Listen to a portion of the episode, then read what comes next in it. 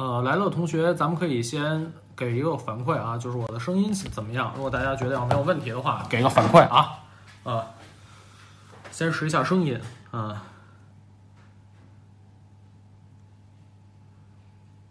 有问题吗？没问题哈，行行行，OK，好，包括网络也是没有问题。行，那咱们呢就以这个这个呃音量来开始了哈。嗯，行，呃，今天我觉得也不用等别人啊，今天咱们随时都可以开始。今天的主题很简单，就是 我发现啊，呃，基本上说只要聊那么几个这种强话题的主题，对吧？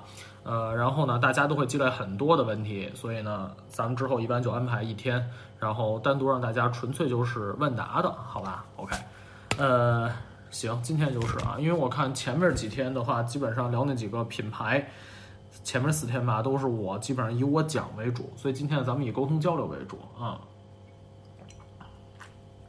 OK，有人说聊聊韩系说。我是这么想的，关于什么法系、韩系，包括像其他有些品牌，什么呃日产，以及说是自主品牌，包括说是新势力电动车，包括像斯巴鲁、三菱等等等之后啊，我都想说单独开一个系列，好吧？呃，所以说我更想听听大家就是之前几天有没有什么积累的问题啊？然后呢，就是今天的沟通也行，你跟我吵架也行，但是咱们讲道理的吵啊，你这个别恶意带节奏，对。呃，然后大家有什么问题，现在就可以开始了。嗯，嗯，看看啊，有人问第一个问题啊，新款皇冠还会来中国吗？几乎不可能，我只能说几乎不可能，因为皇冠这个车的话，属于在中国市场，这是一个失败的产物。对，聊了新马三，新马三之前聊过啊，这个车我说我没有开过啊，但是以它的空间来讲，可能很多人并不会太喜欢。嗯。然后压燃的引擎的话，估计还得等。嗯，它也不是个全压，不是一个全域压燃啊，部分压燃应该说是某些工况压燃。呃，我看看啊，还有什么？有人问国六以后怎么买普拉多？会有符合政策新款吗？目前没有，呃，只能等下一代了，要么就买二手啊，只能是这样。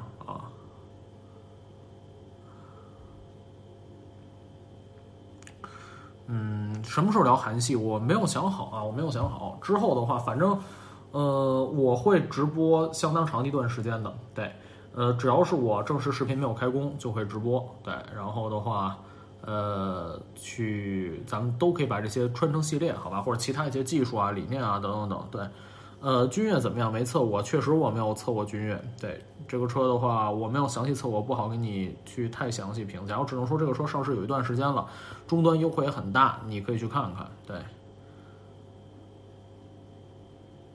看看还有什么？大家如果要是觉得说是你的问题我没有看到的话，那很正常，因为太多了。对，呃，我就只能是说跳着看啊，你们可以多打几遍。对。呃，说还没有聊过林肯。昨天其实间接的聊了一些林肯啊，间接聊了一些林肯啊，提到了一些。但林肯的车我一款都没有测过，所以说，嗯，等之后吧，之后还是测过之后再再说。对，有人说通用集团还会在国内推出混动版迈锐宝吗？其实推出过一次，但是推出了以后的话，市场表现很一般，不能说很一般，就是比较失败。因此说，我估计这个项目就不会去继续了。可能后续的话，通用会在国内主要发力的是。这个纯电动，我估计啊，啊，然后看还有什么？八哥未来会引进更多品牌旅行车吗？我不太看好旅行车在中国的市场，因为中国人更需要的是 SUV。啊，有人问高尔夫嘉旅为啥停产？嗨，卖的不好呗。啊，嗯，就像嘉旅和捷德都属于这种，就是十几万价格上面的比。这种轿车空间还大一点的旅行车，对吧？但他们主要的压力其实来自于 SUV，因为中国人会觉得 SUV 空间更大，然后坐姿更高，开着更有那种主观的气场，以及说是恶劣道路通过能力更强。有人说 A B B B A 可以啊，之后咱们再单聊一些豪华品牌，好吧？嗯嗯，还有什么？啊。新飞度预价格预计怎么样？无法预计啊！我不是厂家，我不好预计它怎么怎么怎怎么定价。对我也不是神嘛，对吧？嗯，看还有什么啊？法系为啥死活不四驱？我也不知道。但是我认为法系在国内就算推出了四驱的车型，估计市场表现也好不到哪儿去。对它的问题不在于是不是四驱。对，有人说单车的零整比是可购车的参考吗？呃，可以作为一部分参考，更多的是决定于说你的维修成本。但是维修成本还跟什么有关？就是你产品的可靠性。就是有些车的话，虽然它零整比可能说比较高，但是它不出毛病，对吧？OK。有人问今天主题是什么？今天主题就是畅所欲言啊，咱们比较自由随意的沟通。因为之前几天我看积累的问题很多，大家都意犹未尽。对，呃，看看啊，还有什么？思域会有姊妹版吗？八哥，有可能之后会有广本版的思域，有可能啊，有可能。因为本田现在的这个呃叫什么？本田现在它的策略就是南北南北两个本田。推出同样平台的车型，对，呃，还有什么？甲壳虫的干式双离合怎么保养啊？你就按照厂家规定的这种保养周期去保养就好了，不用特意保养它。如果坏了的话，你十万公里应该还在这个保修范围之内吧？对，呃，自己想买亚洲龙，但你昨天直播时候说 TNGA 是包装太响了，确实是。我推荐你可以试一试亚洲龙，我我也测试过亚洲龙，但是我测试的是混动版，我不知道你想买混动版还是纯汽油版啊？如果要是混动版的话，可以参考一下我测评；汽油版的话，抱歉我就没有办法评价了。但是我建议你是不光试试它，也试同级别其他的这些这些车，好吧？啊，呃，有人说丰田2.0自吸百分之四十热效率，你说 M20A 版和本田的 1.5T 对比？呃，绝对热效率丰田自然吸气高，但是确实就是总体来讲，呃，自然吸气的引擎的话，热效率都是比涡轮增压要高的，嗯，所以说二者技术先进程度不可以直接去对比。对，有人说现在帕杰罗还有购买价值吗？三十万左右硬派越野车有什么好的选择？主要是长途穿越，呃，我建议你最好先看一下自己所在地区的这个呃排放法规政策啊，现在还能不能买国五的车，还是只能买国六的车？这个决定很多东西。如果要是已经实施国六了的话，帕杰罗应该就不能买了啊。然后说昂科旗会测试吧，会测试，跟汉兰达比综合实力怎么样？我我只能说，我推荐大家可以看一看。我觉得昂科旗是具备跟汉兰达掰手腕能力的，但是说究竟它比汉兰达是哪儿强哪儿弱等等等，等我之后的测试吧，好吧？啊，嗯，看还有什么。有人问八哥 CT 五非顶配和 A 四 L 四零低配咋选啊？特纠结。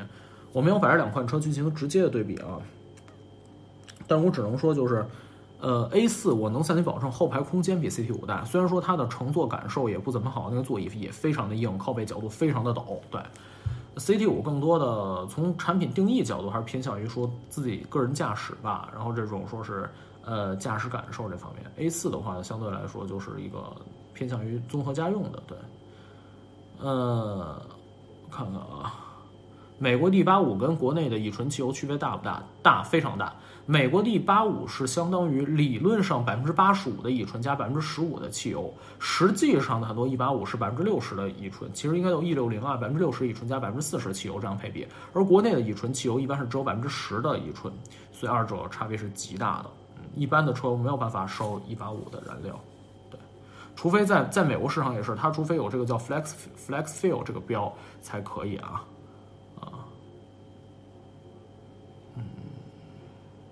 有人说丰田混动对比本田完全没优点了吗？也不是啊，各有各的优点，只能说各有各的优点。那关键还是说要看上车的调教，就是它的原理、结构、技术是一码事儿，上车以后匹配是另一码事儿。有人说特斯拉未来会怎么样？会成为主流吗？就我的观点一直都是，关于电动车今后是否会成为主流，主要是看政策，而不是说技术和市场层面，或者说是政策引导的技术和市场。呃，懂我的意思吧？但是我也不得不说，就是。呃，如果单纯比较这个纯电动车里面的话，我认为特斯拉是绝对第一的。就如果你要就是想买一个电动车的话，纯电动车，我的意思是，目前反正能买特斯拉，买特斯拉。嗯。呃，有人问丰田是日系大哥吗？丰田是全球大哥啊。论这种企业的这种影响力和规模的话，全球大哥。有人说国内汽油能否加在马自达 2.5T 身上？马自达 2.5T 的引擎没有引进国内啊，所以我无法去评评价回答这个问题。对但是这种车不引进国内，主要的根源其实倒不是说油品，而是其他的这种，比如说叫市场的认同度、接受程度这些啊。等会儿啊，呃，我看看，在有人问还是问今天主题是啥？今天主题没有什么明确主题啊，就是大家自由问答。因为之前四天的话，呃，主题性太强了，很多人积累很多问题。对，呃，我看啊。家里八六使用率很低了，但是不舍得卖。八哥认为有留着的价值吗？怎么讲呢？你我不知道你居住在什么城市。如果你要居住在一些限牌的城市的话，那么我觉得你一个车不开的话，你最好把它卖了，然后把指标腾出来卖，就是使用率更高的车。如果要是没有这个问题，并且你也不差钱的话，那就不急需这些钱。那我觉得你就留着它吧，还是挺经典的啊。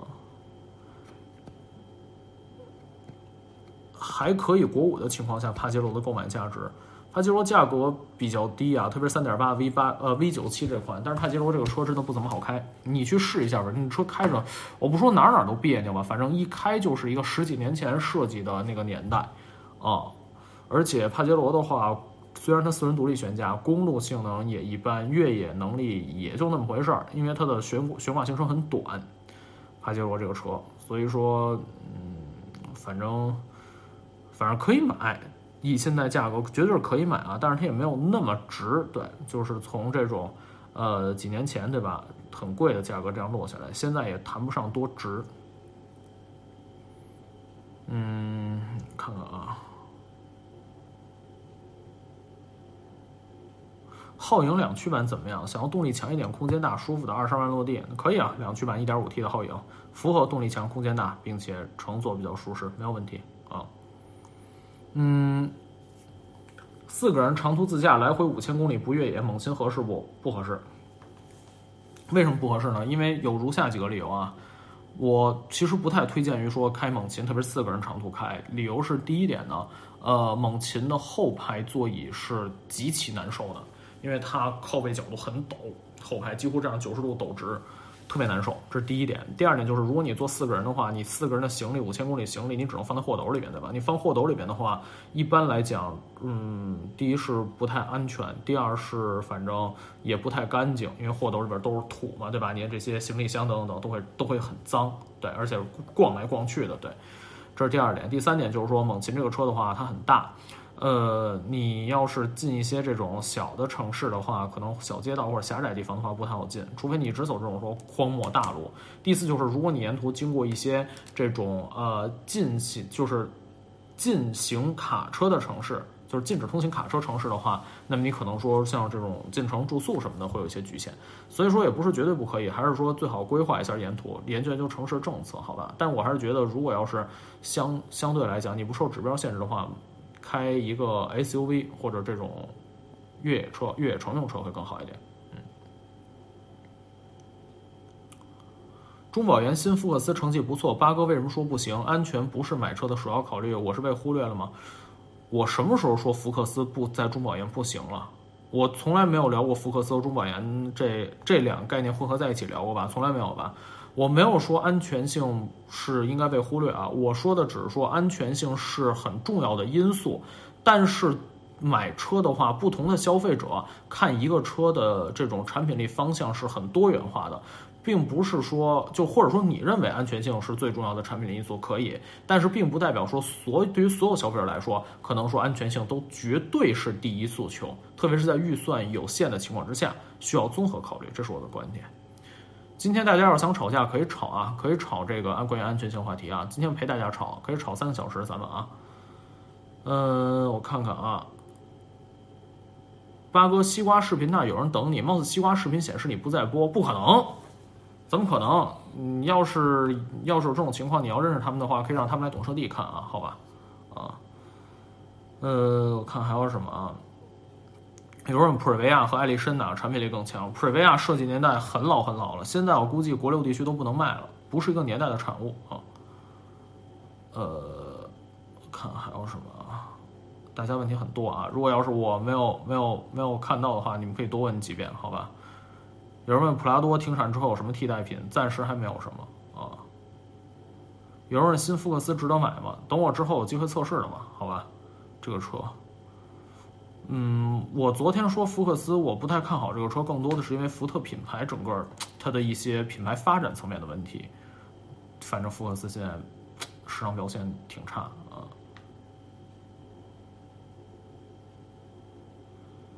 呃，大家问题可以问的详细一点啊，特别宽泛的问题，我抱歉无法我无法回答。特别宽泛的问题啊啊，比如说就问我俩车哪个好哪个不好什么之类这种问题，我怎么回答你好还是不好？或者你就说我想买俩车哪车哪车怎么选，或者什么什么车产品力如何，我怎么跟你聊，对吧？嗯，最好把问题问的详细一点哈啊，比如这位同学问 CT 五能和八六比运动性吗？我不知道，我没有同场对比过，无法回答你的问题。对。那阿阿尔法罗密欧会像菲亚特一样退出中国吗？很有可能，而且我觉得概率比较大。对，呃，有人问本田三缸八折同级有优势吗？呃，思域的话，因为上面的话有这个 1.5T，咱不说。如果你要买凌派或者享域的话，它只有三缸可以选择，那我觉得其实还是可以的。就是这三缸机，只要你能接受它的这种说 NVH 啊、抖动、震动和噪音的话，那其实别的方面，它这个三缸动力啊，加上说它这种呃效率都还是 OK 的啊。而且凌派和享域这个车后排空间也很大，对吧？舒适性很好，啊，呃，我看看啊，还有什么？横屏啊，鱼贝 VIP 问啊，马自达六在同级别运动性说了不如迈腾。呃，八哥，您作为专业车评人，想帮忙提点一下，标致四零八怎么样？降价两万，值得入手了吗？我没有评，我没有开过新的标致四零八啊。这我甚至我想问，这个车现在还在市场上存在吗？我我我都不知道，嗯，真的没有关注这个车，可能我作为车评人，车评人还是不够专业吧，真的没有怎么关注这个车啊。呃，看看啊，CMA 平台怎么样？和 TNG 和 MQB 平台呢？哥们儿，你要能问出这个问题，前两天肯定没有看我们节目。第一第一，TNGA 不是平台；第二的话，一个车产品好不好，咱不能只凭平台论，还是要看它的调教。呃，有人说八哥干式双离合总体可靠性不如湿式，是否各有优缺点？是的，干式双离合总体它的成本是比较低的，所以更加适合于说低端车型。呃，看看啊，八哥，比亚迪用上了磷酸铁锂，传言特斯拉也要用磷酸铁锂，你怎么看新能源电池这个事情？比亚迪一直在用磷酸铁锂，它只是所谓的推出一个叫什么什么什么刀片电池技术的吧，相当于说一种电池这种电池包的布局技术，对。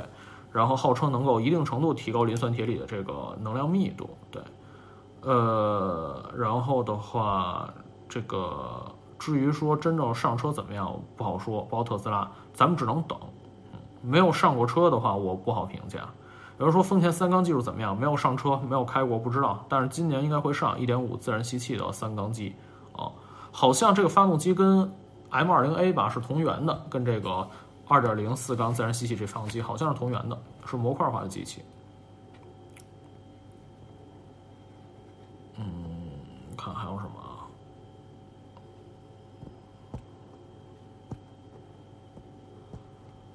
呃，八哥沃尔沃 S 九零折扣这么大，值得买吗？我评过 S 九零啊，你可以看，你可以看一下我的评价。这个车的话，反正顶配的、高配的我没有开过啊，我是开的这个低配版的。低配版它这个我可能是跟后桥叶片弹簧有关，它这个车反正就是不停的晃，而且后排空间挺大，但是不怎么舒适。别的方面开着其实还行，你要是喜欢的话可以考虑。但是沃尔沃的话，反正呃保值率不怎么样啊。相对来讲的话，就是它虽然它虽然就是车卖的也便宜，但是后续可能折旧也比较多。我不知道它具体能折多少，但是这个事情的话，嗯，你可以你可以想一想，好吧。啊呃，四代飞度国内有没有手动挡？应该是不会有，全球都不会有这个手动挡的四代飞度了。对，有人说本田 CVT 调教激进怎么做到的？本田 CVT 调调教，我觉得也不算特别激进，不算特别激进。其实，呃，有人说八哥八哥求翻牌啊，选车买机头还是凤尾？这是很多人纠结问题。我的观点就是，除非说机头它的有些配置是你自己特别特别在意的，使用率很高，必须要有的。不然买凤尾肯定是比买机头要更值的，因为说这种呃平台或者说这种规模化，对吧？更多的这种高级别通用件，这些的这种规模化效应肯定是性价比更高的。嗯，有人说皓影座椅只有加热，男性很需要通风怎么办？那我也没有办法，那厂家就不想不想要这个东西，对吧？有人说 VQ 发动问 VQ 发动机淘汰了吗？我估计 VQ 发动机快淘汰了，因为第一是说，你看整体雷诺、日产、日产集团吧，它今后包括英菲尼迪都要走下沉路线了。第二就是它新的一代 2.0T V4 Turbo 引擎，对吧？相对来说，绝对动力性也还好。我估计相当于说 V VQ 应该就要被砍掉了。我估计是要被砍掉了，我只能说，不是绝对的，但是估计反正以后至少说它的寿命也不会太长了。嗯，看啊。呃，一九款昂科威二八 T 是一台变速箱毁所有吗？不是，昂科威二八 T 也就二点零 T 配 AT 的话，变速箱还不错啊，还还不错。就是如果要是这个一点五 T 的昂科威的话，配七速双离合，确实一台变速箱毁所有。对，呃，还有什么？有人问雷克萨斯 IS 和 GS 值得购买吗？是不是已经停产了？还是只有国五啊？反正很多地区已经买不到了。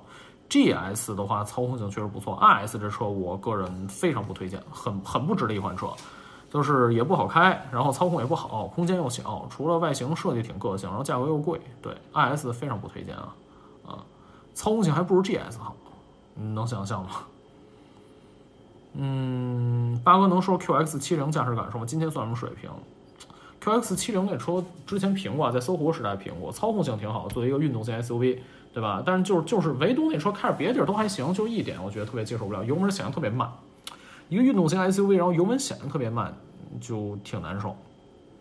嗯，你可以去试试，看看啊。还有什么？呃，KN 空滤怎么样？有必要换吗？我觉得原厂都挺好的，因为原厂的东西只要不出毛病，对吧？就用原厂不挺好的吗？为什么非要改装呢？呃，我看看啊。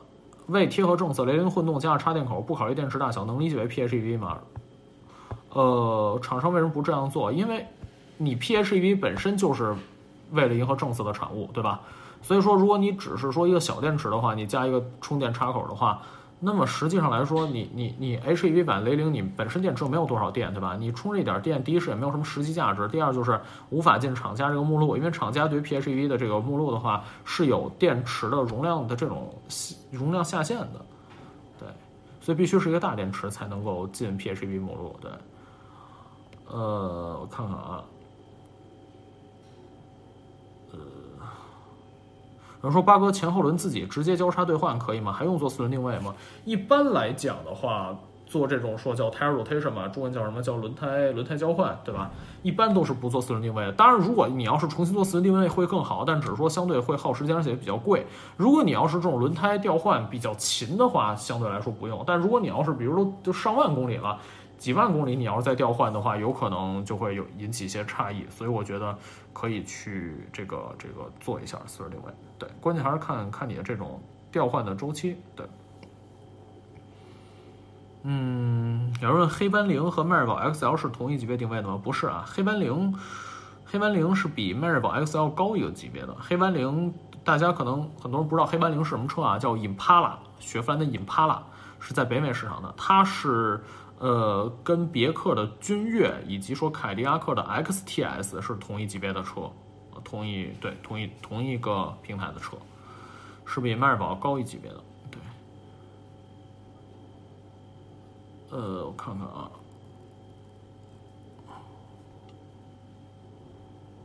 讴歌这个品牌你觉得怎么样？讴歌我觉得在国内，反正只能说路越走越窄，这几年啊，还能走多少年不好说。嗯，我看看啊。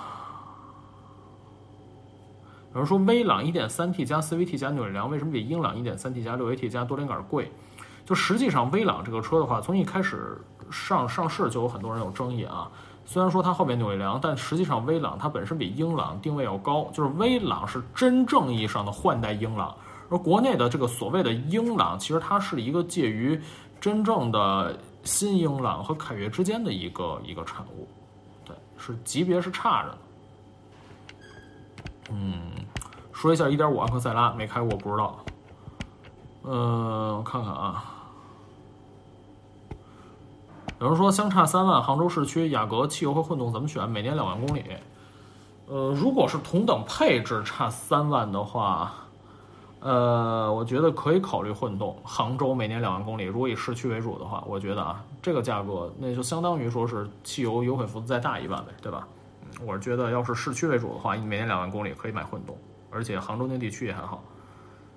呃，有人说北京现代这次换代后，全部都从 AT 变速箱换成 CVT 变速箱了，这是减配吗？还是厂家不厚道？既不是减配，也不是厂家不厚道。CVT 相比于说 AT 的话，对于这种中低级别的车型的话，它在理论上在油耗方面是更有优势，而且包括比如这种调教好的话，动力性啊、驾驶感受方面都是不差的。所以我个人觉得 CVT 配这种说横置的这种引擎中低端车是很好的一个技术路线。对，呃，不能一概说厂家减配啊。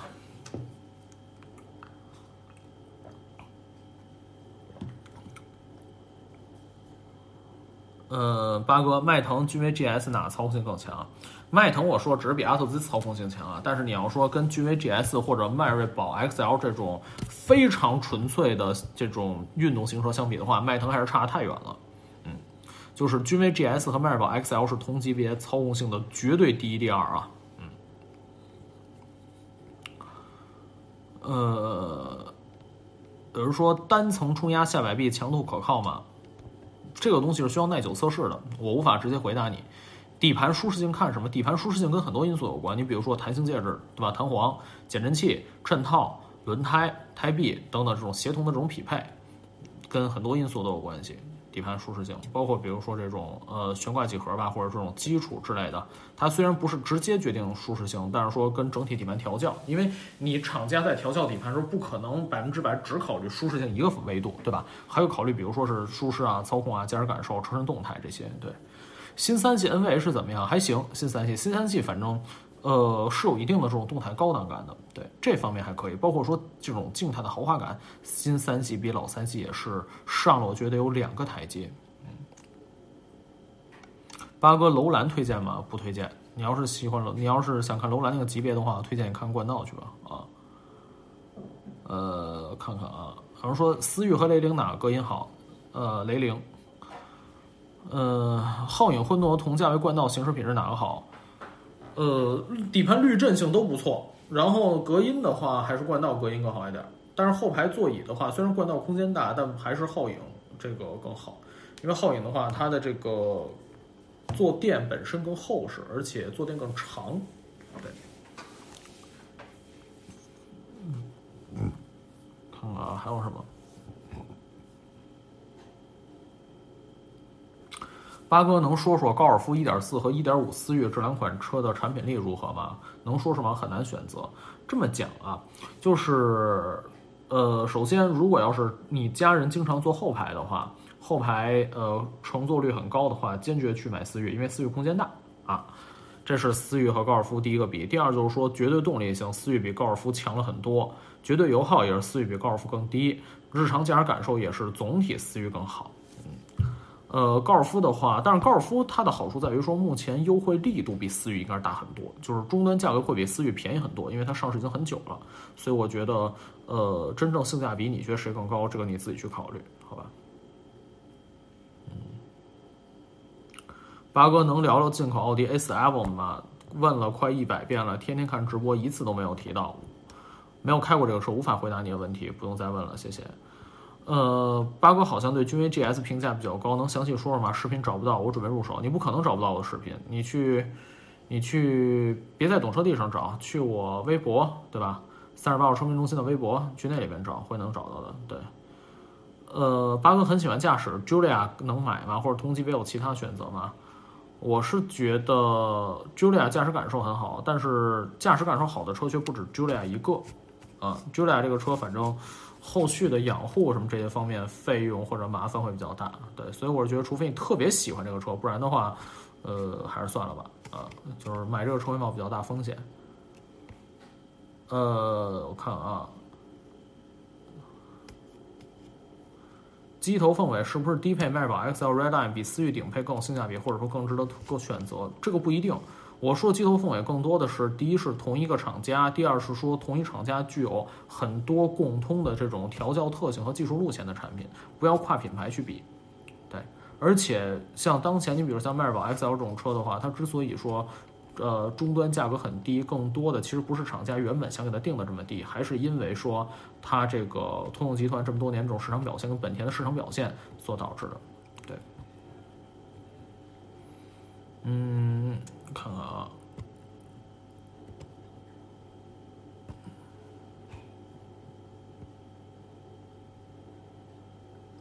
有人问 es 二百新 es 二百我没有开过啊无法回答你的问题不知道。二零二零款汉兰达值得等待吗？嗯我觉得可以等一等如果你比较期待的话因为汉兰达反正历代汉兰达造的都是很好的车或者说对丰田也是很重要的一款车。我觉得可以等一等啊。有人问八哥，RS 四会有国六吗？目前没有听说，我估计可能性也也不大。对呃，有人说凯美瑞和 ES 用相同动力组成开着不一样，ES 明显软，明显好。如只是软件差距，何把 ES 软件刷入凯美瑞？ES 直接它的姐妹车型应该是亚洲龙，不是凯美瑞啊。而且就算亚洲龙和 ES 的话，调教肯定也是会有差别的。对，呃，聊聊新款途乐，新款途乐你是说改脸的那个吗？那个 我估计。大部分城市的大部分地区的话，已经被国六给卡死了。有人问八哥八哥 G 三七好不好？多老的车了？嗯，你现在 G 三七的话，更多的还是你要想买的话，二手市场得看看车况了吧？我觉得买这么久二手车，车况是第一位的。目前在美国，丰田、现代哪占有率高？可能还是丰田的整体品牌表现更强势一些吧。丰田应该还是，嗯，但是现在也很猛。呃，看看啊，还有什么？八哥冬季怎么热车才算完美？是这样的啊，如果你要是在极其寒冷地区，零下二十度以这种以下的温度，或者说是你所你这个这辆车已经很久没有开了，你可以打着火之后，然后静置个大概一两分钟，对吧？让它这种机油充分的去运转一下。只要不是这么严酷的环境的话。打着火直接走就可以了啊，不用刻意热车。但是记住，在这个水温上来之前的话，最好不要激烈驾驶就好了。嗯，八哥没有七座硬性指标，纠结 XT 五和汉兰达，求推荐。主要看重汉兰达稳定性和 XT 五性价比。相对来说，我觉得 XT 五因为上市时间已经比较久了，所以我觉得目前的话，呃，相对来说买汉兰达肯定是个不错的选择。我只能这么说，嗯。呃，很多人都问 1.5T 的冠道和皓影怎么选啊？我答过很多次了，我已经答过很多次了啊！我说，如果你要是对于后排座椅的这种需求比较高的话，去买皓影。冠道虽然空间大，但是那个座椅对于腿部支撑不是那么好啊。绝对的隔音性，冠道比皓影好很多，其他的大家自己看吧啊。呃。看您测评年前购1.5冠道，低速或起步方向盘细微震动，频次挺快，想问一下正常吗？我不知道你所谓这种震动指的是什么，抱歉啊。嗯，有人说嘉旅测评看了好几遍，嘉旅真的有你说的这么好吗？嘉旅和速腾怎么选？嘉旅好像停产了吧？很多人跟我反馈说，所以现在速腾国六的速腾应该说是一个主流选择了。啊，看看啊，嗯。八哥，八哥，八哥问了很多次，说下混动皓影和荣放呗。混动荣放我没有测评过，不好去给大家评价啊。嗯，有人问明天直播吗？明天直播。呃，有人问八哥，一般油温到多少可以拉高转？一般咱们的汽车的界面上面无法显示机油的油温吧，对吧？呃，我的建议就是，最好等你等到水温都上来以后，然后的话，或者再等一等。反正总体来讲，就是冬天越冷的天气，这个需要等的时间越长。看看啊，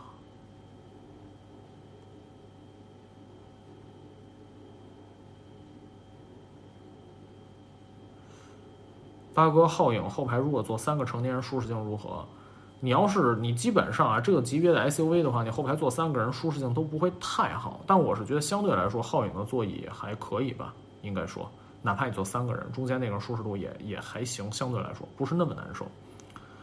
对，嗯，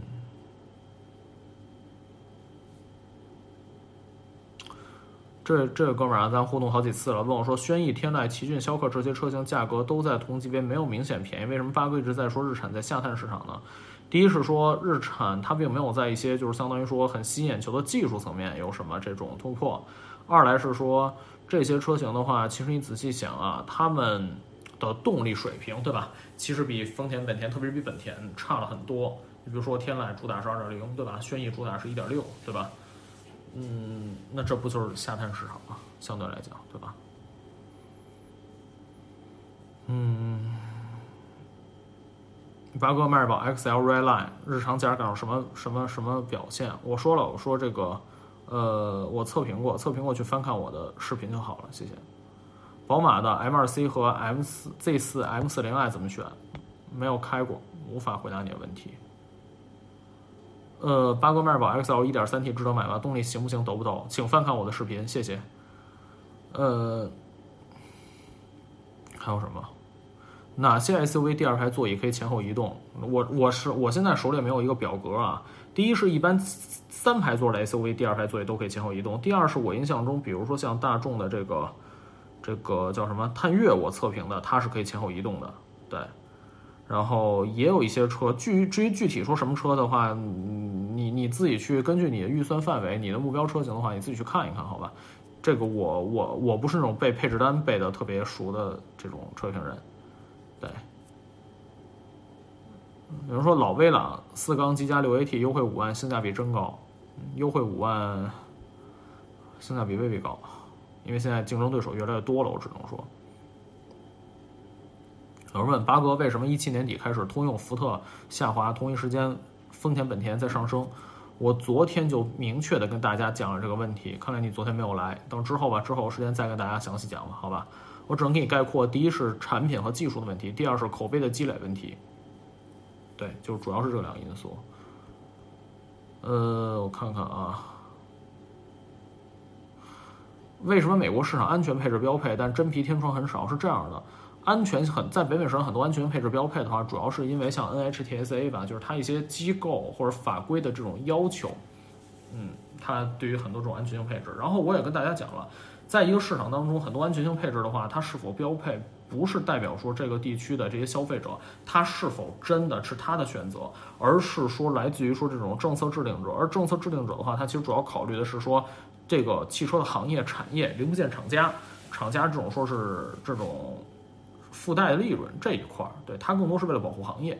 然后至于说真皮和天窗很少的原因，在于说是美国市场的话，对特别对于非豪华品牌，大部分消费者他把汽车更多是作为工具化属性的存在，所以他一般就不太注重这些豪华性配置。对，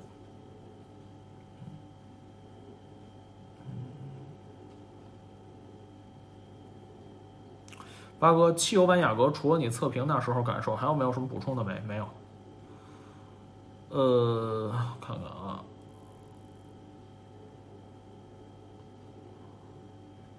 八哥，马自达新的压人发动机入华之后，考虑平移测一下新马三吧？据说的话很低，可以啊，但还是得等它来了以后再测评。目前是看不到这个，目前看不到这个这个这个这方面的消息和趋势。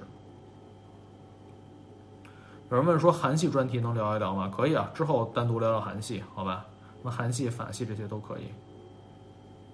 呃，八哥，家里隔音不好，是做隔音有用还是静音胎有用？选后者吧，尽量换轮胎，不要说把车去额外做隔音，因为你的这种动作会很大，有可能会碰到一些线束，导致一些安全性隐患。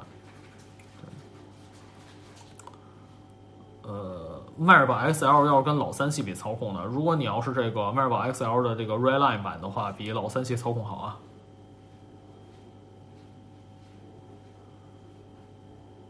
呃，红旗 HS 五怎么样？我没有测过红旗的车，我不知道。八哥，马自达 Skyactiv G 和 Skyactiv X 理论上区别会不会很大？很大很大，完全是不是同样的这个发动机技术？对。有人问八哥，VQ 三七是不是最好的民用六缸机？不算。呃，看看啊。政策今年汽车出厂前都要预装 ETC，对于这种强制这种行为你怎么看？就如果要是厂家都标配这个东西，并且说是消费者在购车的时候能够以很简短的、很简便的手续就去说激活它、使用它的话，那还行。现在装 ETC 主要的问题在于说，就是手续过于繁琐。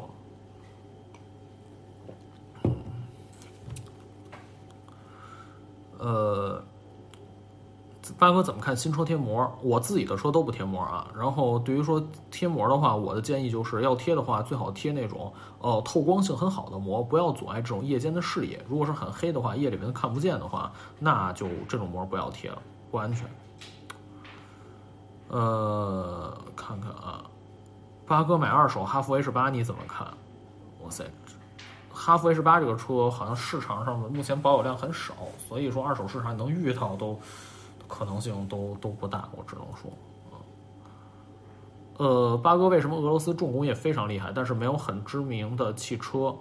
俄罗斯这个国家整体的工业水平不怎么强，就是决定一个国家工业水平的主要不是看它的重工业，而是说看它的轻工业，因为你看，像你说重工业，比如说它可以造这种像是战斗机，对吧？造火箭，实际上像这些东西的话，它。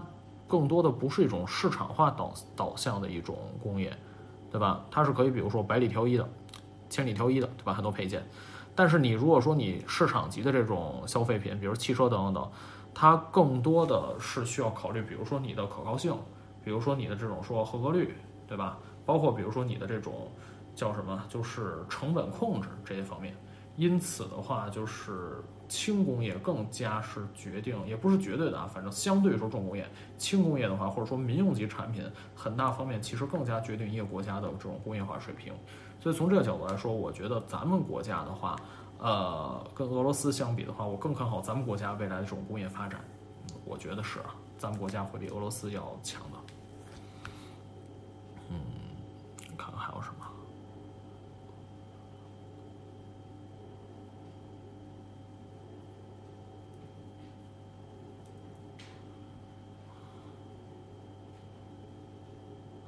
有人问说，迈宝 XL 操控二十五万以内无敌吧？很难一时想到什么对手啊，但是有可能，我想领克零三加有可能能跟它比，有可能啊，我只是说，但是我没有没有我没有开过零三加，不敢不敢保证。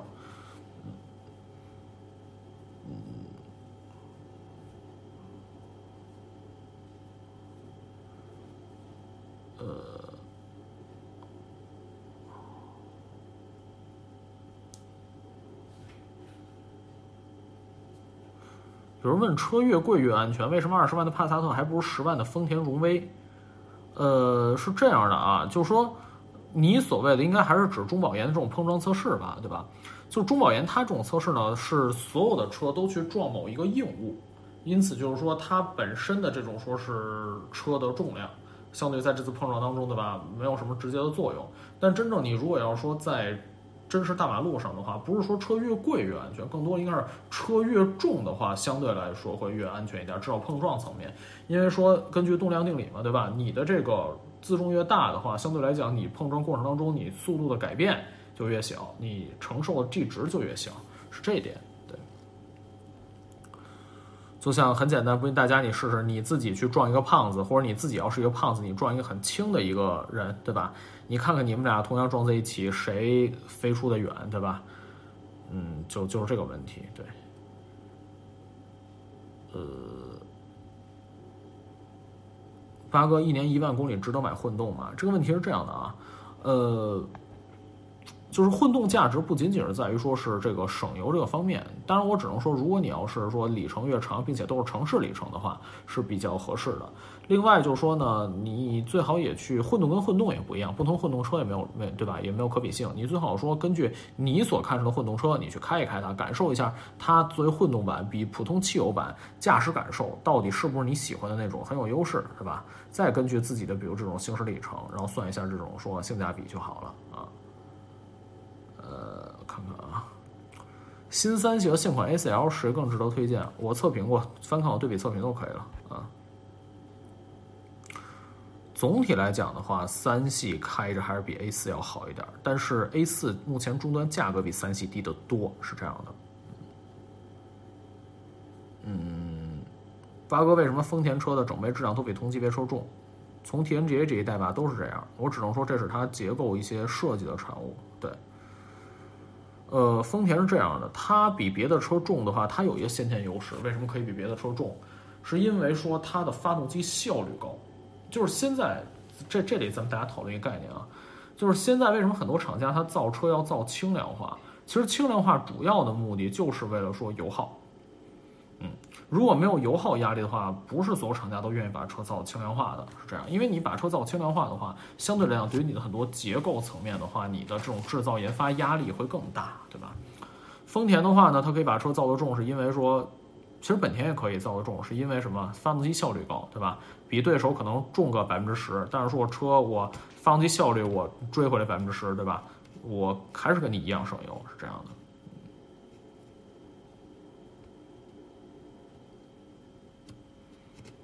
嗯，有人问说，八哥，你你这么懂车，能问下以前从事汽车吗？第一，我不觉得我算懂车的，我只是体验比一般人多一些。呃，第二就是我以前不从事汽车行业，我进入汽车行业一开始就是从做三十八号车评中心开始的啊。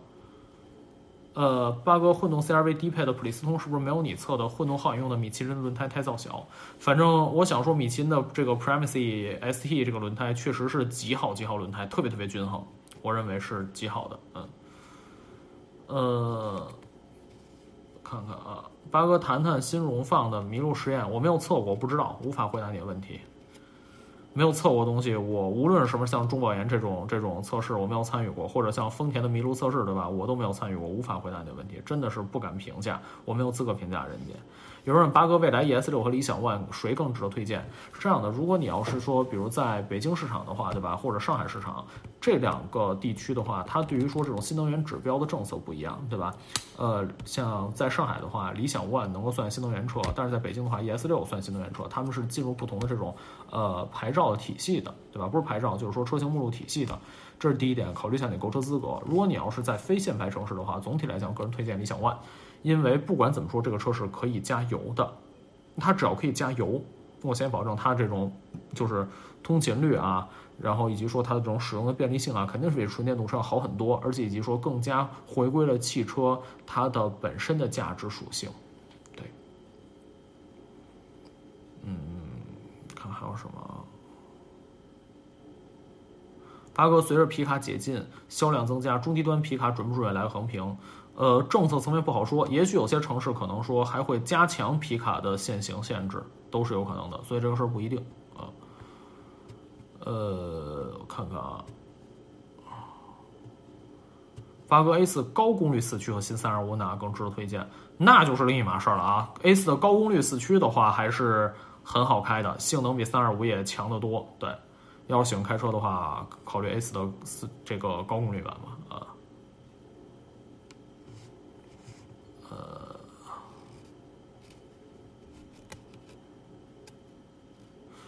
理想 ONE 和汉兰达哪个舒适性更好？相对来说的话，嗯，怎么讲呢？汉兰达底盘更偏软，理想 ONE 是那种就是有一定的那种高级感。操控性的话，理想 ONE 更好。对，纯舒适的话，汉兰达可能更强一点吧，大概是这样。然后汉兰达隔音隔音静谧性比理想 ONE 好。呃，看看啊。呃，本田的混动爬山的话，会不会出现没电的情况？不会出现绝对没电的情况，只是说，呃，到了后期的话，它的动力电池里的储备电量比较少，它就会给你限制这种功率输出了，就这样啊。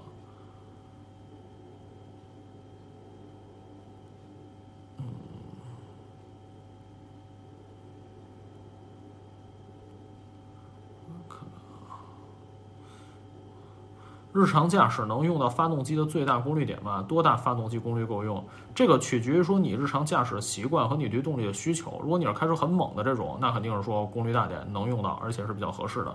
如果你要开车很佛系的话，那其实你就买一个小功率版的就可以了，对吧？嗯，八哥能聊聊五冲程发动机和对冲发动机吗？研究不多啊，咱们可以五冲程发动机我也看过一次啊，它有一个中间中间腔嘛，对吧？然后的话，这个像那个对冲发动机的话，可以等一等。F 一 F 一据说不是二零二六年要用这种叫什么对向冲程的内燃机嘛，对吧？嗯，思域雷凌双擎哪个好？有孩子，看你的对于这种性能的需求了。如果你要是说对于动力需求很强的话，可以买思域。如果要是居家过日子，并且说都城市开，然后日常的行驶里程比较长的话，推荐雷凌。啊，呃，八哥能谈一次 S 四的驾驶感受吗？没有测试过，嗯。呃，看看啊，理论上可以 D 档不限时长踩刹车吧？以现在的技术来讲的话，你 D 档很长时间踩刹车也没有问题。但是反正就是肯定是费油，嗯嗯，这样做毫无意义，我只能说就是对车也不好，没有没有任何的意义，除除了说是这个这个费油以外，或者说加重一些磨损，嗯。喜欢驾驶，本田 XRV 和丰田 CHR 怎么选？是你。如果喜欢驾驶的话，一定选 CHR。CHR 总体的驾驶感受是比 XRV 更好的。对。呃，看看啊，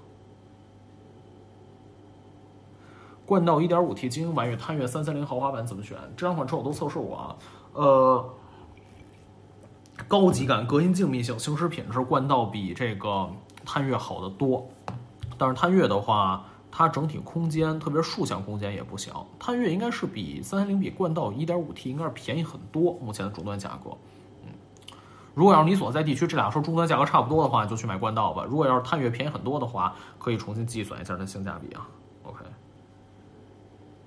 呃，作为第一辆车，您推荐二手 BRZ 还是思域呢？喜欢驾驶。看你自己的需求了，反正你要是买二手 B R Z 这种车，我只能说你挑车的时候得注意点儿，嗯，因为这种车的话，上一任车主很可能是开车很特别狠的，最好是知根知底。对，嗯，八哥，您认为未来汽车发展趋势 M P V 还是 S U V？这个不好说，嗯，它可能是某一种介于 S U V M P V 之间，或者和旅行车之间的某一些某一些产物，有可能都有可能。跟政策环境很多因素都有关，布局对吧？比如说今后的话，到底是电纯电动车主流、氢燃料电池主流，还是说汽油混动主流等等等。理想 ONE 电池如果把容量减小，是不是更好些？不考虑政策因素，我觉得是。就是理想 ONE，如果你比如说它现在是四十度电池对吧？如果比如推出一个二十度电池或者十五度电池的话，呃，价格再多便宜一些，其实我相信也会是一个挺好的选择。对，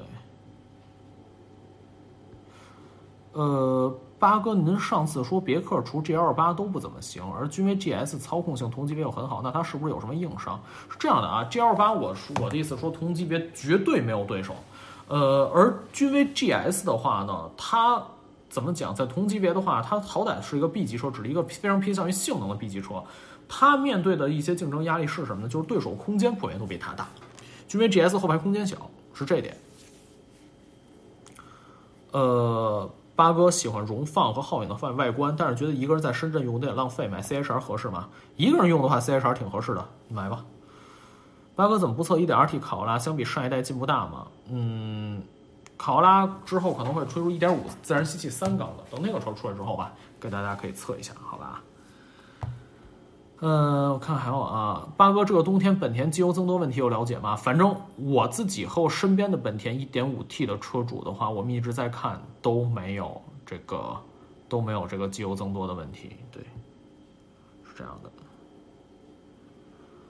呃，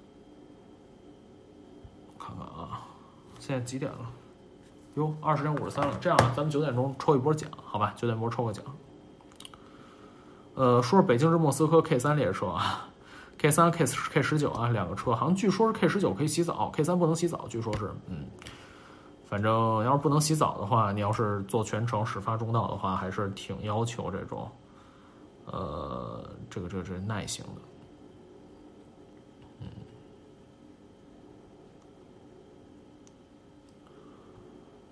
呃，有人说自动挡下坡的时候 D 档好还是 S 档好？如果说你要是有这个手动模式的话，最好是挂手动模式；如果没有手动模式的话，挂 L 或者 S 档，比 D 档更好。对，因为它可以提带来更高转速，也就是说更强的发动机制动。呃，看看啊，奥迪双离合、宝马双离合对比怎么样？好像宝马中低中端一就已经是 AT 了，然后奥迪的话，中端很多车型现在是双离合，不好直接比。你要说比较低端，你比如说拿。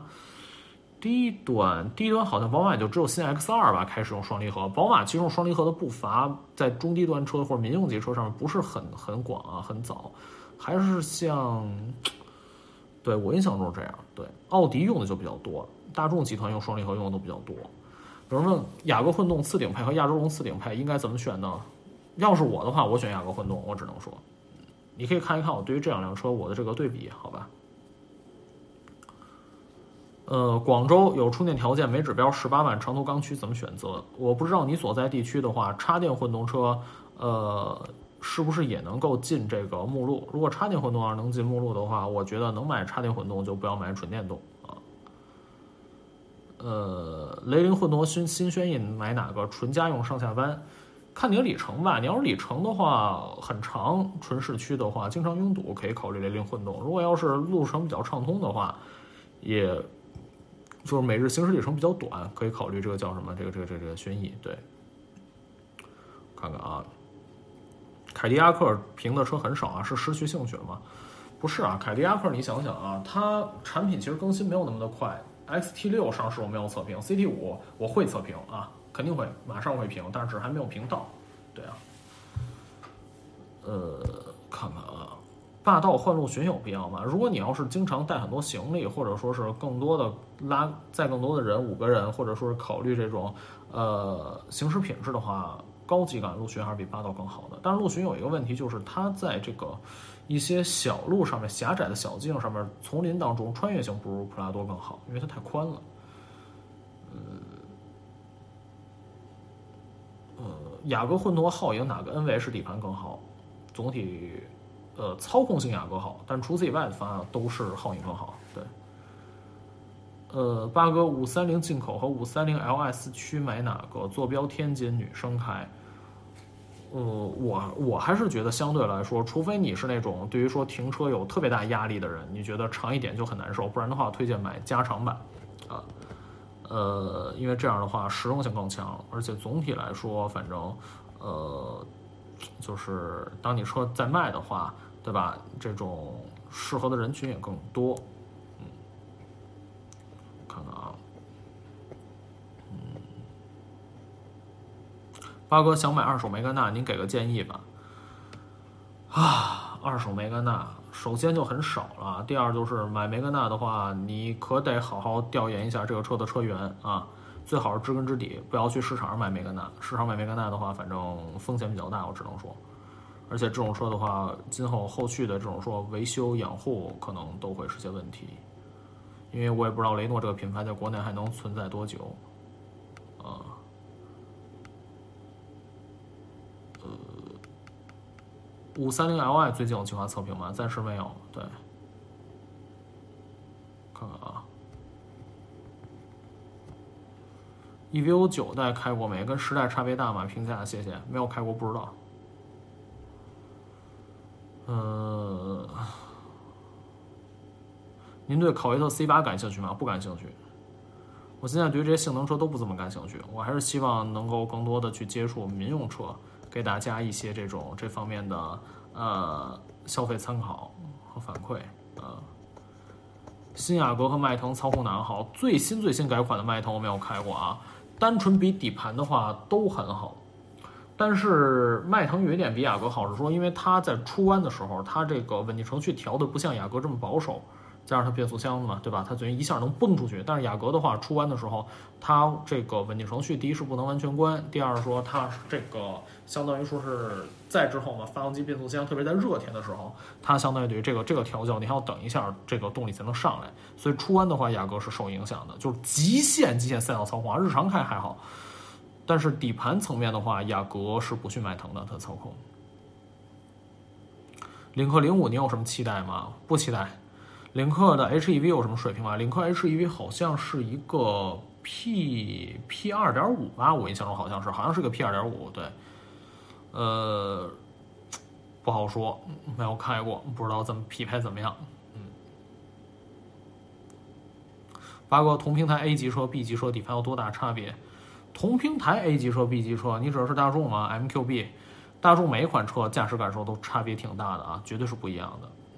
总体来讲，更高级别的车，总体总体来讲，特别在同一品牌当中，更高级别的车的这种驾驶感受、高级感会更好。有人说抽奖，行，现在八点五十九，咱们现在先抽第一个奖啊，三十八号车中心 T 恤，好吧？咱们现在大家可以说把车名打起来吧，打起车名，然后咱们抽 T 恤。等一会儿啊，等一会儿，这个有些人可能说是这个新来的，呃，不是不是新来，有些人可能说他有这个延迟，所以咱们等一等这个几秒钟再去抽这个奖。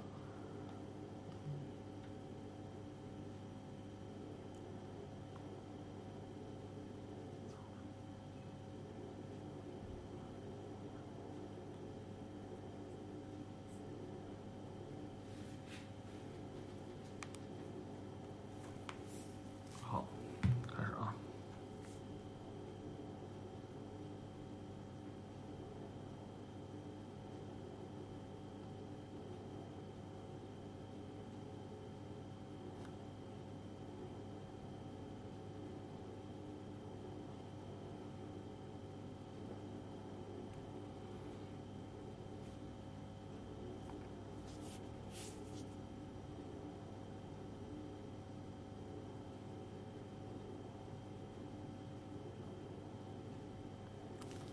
好啊，恭喜这位同学叫执着三六一二八三三一啊，你打的车名是 CRV 啊，恭喜你中了咱们今天第一个奖，请在四十八小时之内通过今日头条 APP、懂车帝 APP 和西瓜视频 APP 三个平台，然后的这个来去联系我们，三个平台的这个站内信的形式联系我们，好吧？过时不候，谢谢。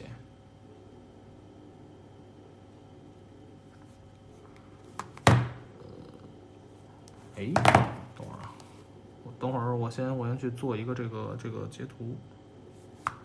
好的，做一个保存。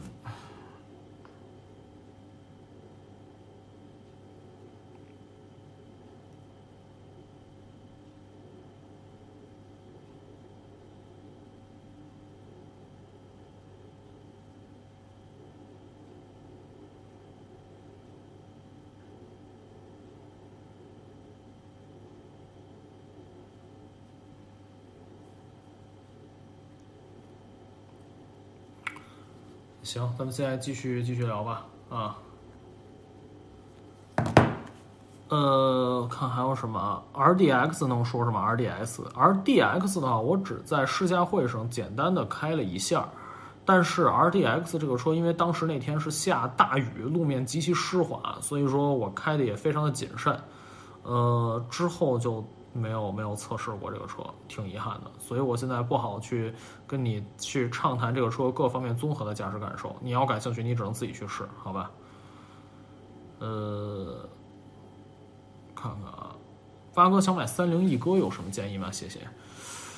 三菱我觉得也是有比较强退出中国市场风险的这个品牌，所以我个人觉得，除非你特别喜欢这个车，不然我不是很建议买这个车，因为很有可能后续的话，它的保值率，因此的保值率加上说这种养护成本，可能说都会是比较麻烦。嗯，呃，八哥什么时候测评保时捷的车？保时捷的之后之后看看啥时候有车吧，再测吧。我对于这种车一般没有什么兴趣。更多还是想测评更亲民的车，对。嗯，八哥开过奥德赛、艾力绅混动吗？油耗驾驶感受怎么样？我开过奥德赛混动，我没有测试过啊，但是我开过这个车，怎么什么感觉呢？这么跟大家聊了吧，就是，呃，这个车跟你想象中的驾驶感受，跟反正跟我想象中一模一样，就是它其实说在什么隔音滤震方面的话。比普通奥德赛就是汽油版奥德赛有一点点提高，有一点点提高，但是并不是说那种完全脱胎换骨式提高啊。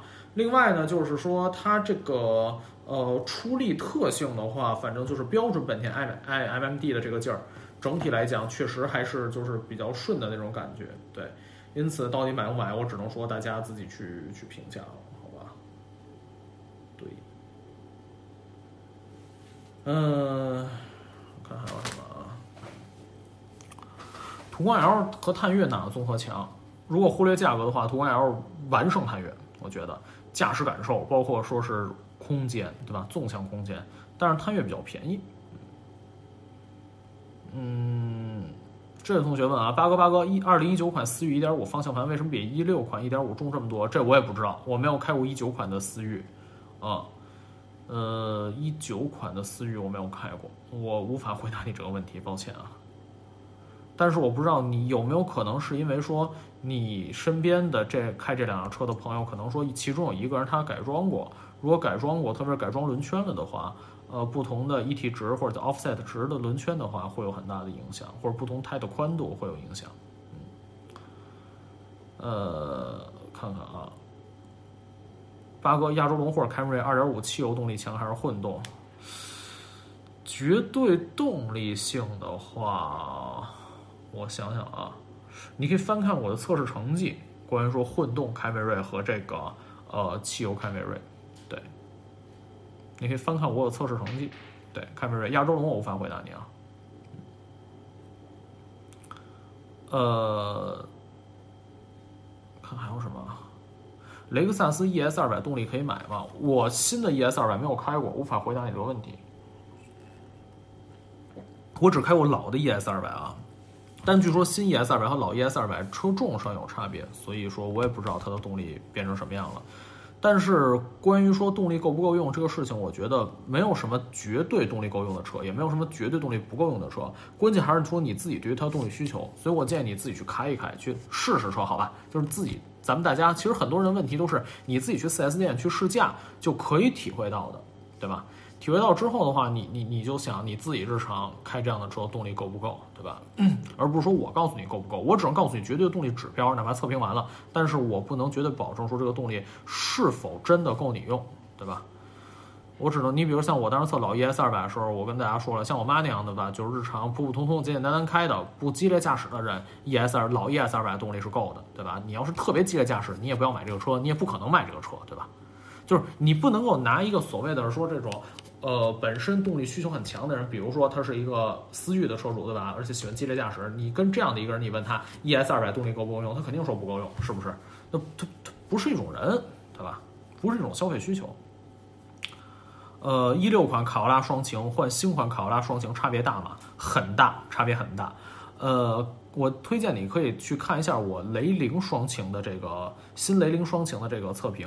包括我后来又做了一期跟老款雷凌双擎的这种对比，相信对你会有很大的参考。在哪些方面有改变？有进步有退步，总体是进步的吧？我觉得，嗯。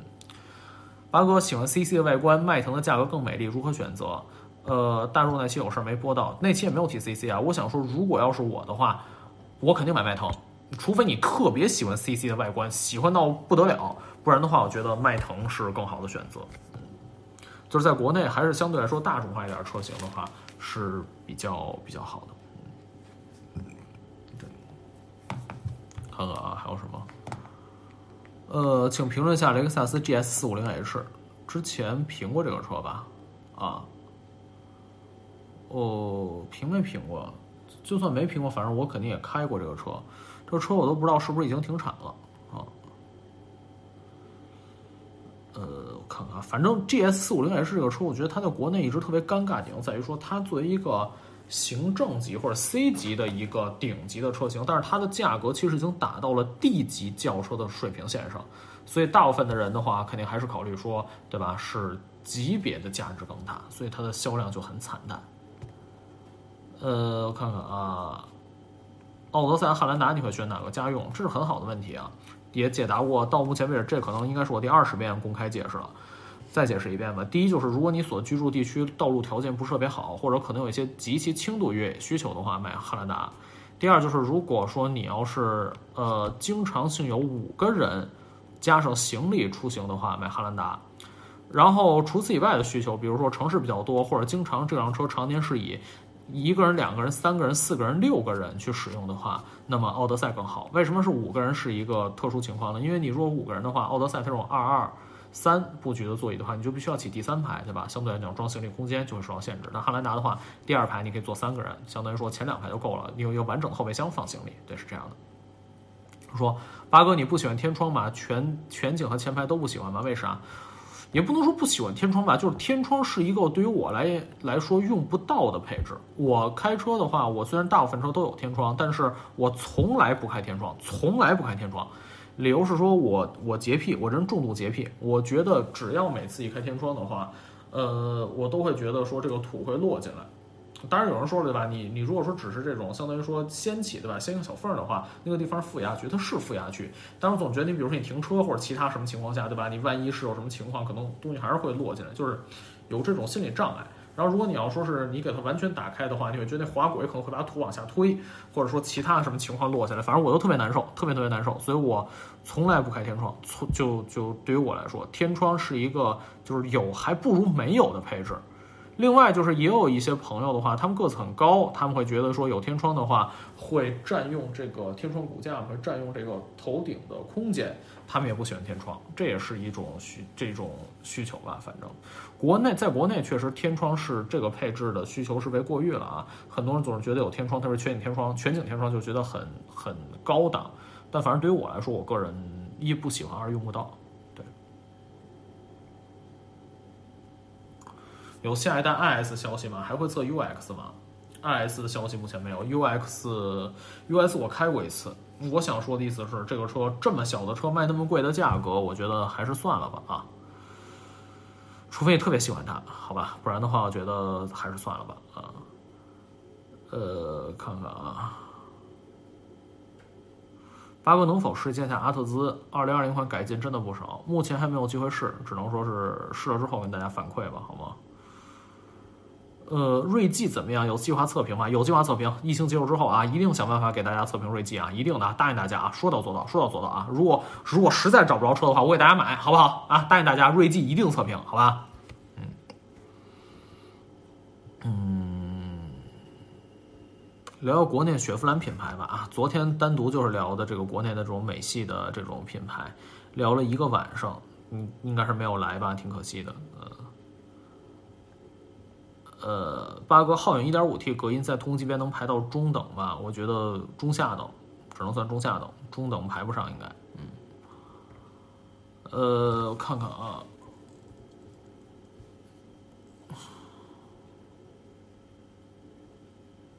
还有什么？XC90 盖板和 Q5L 顶配怎么选？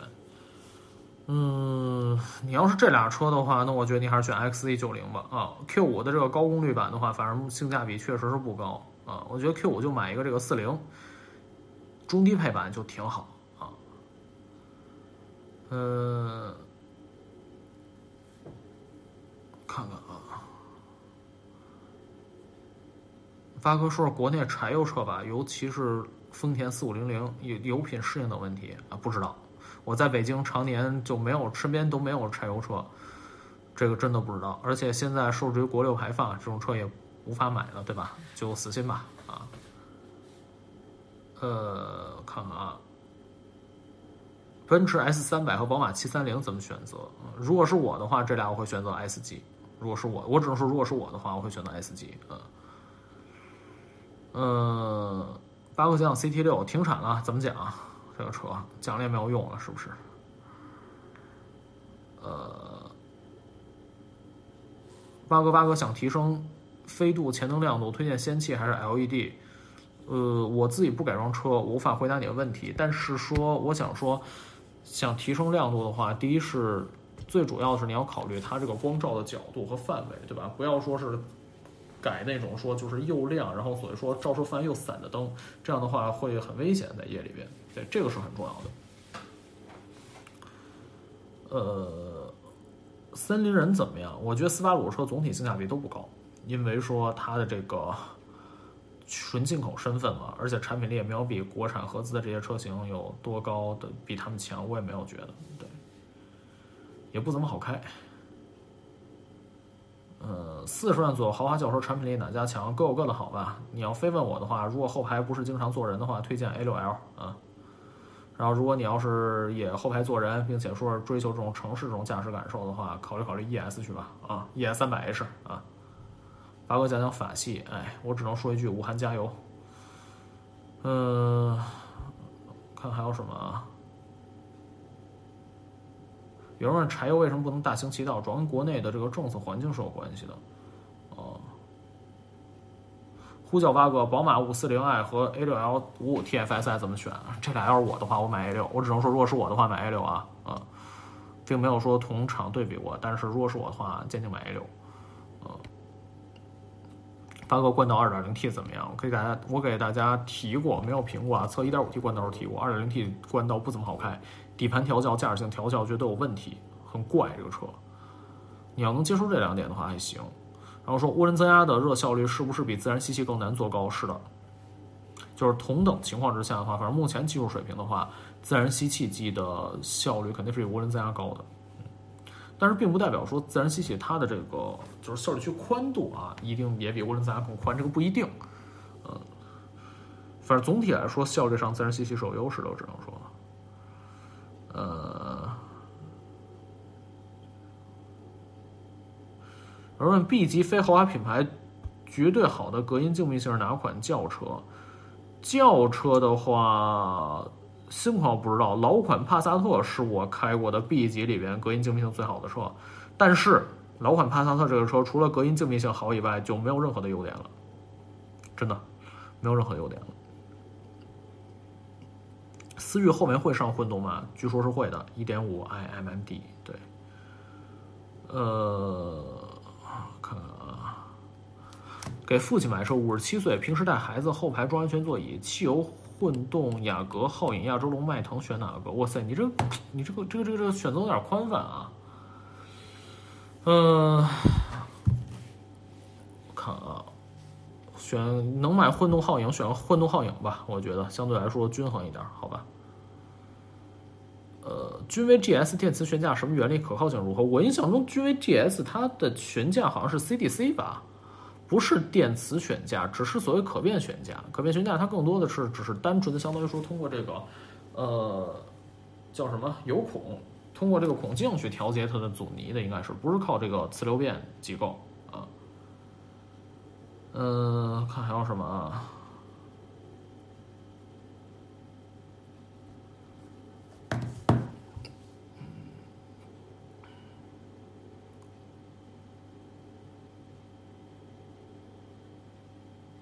八哥有油耗能比肩丰田和本田混动的汽油单动车吗？不考虑级别，你不考虑级别那肯定是有的嘛，对吧？你你你更低级别的汽油单动车，对吧？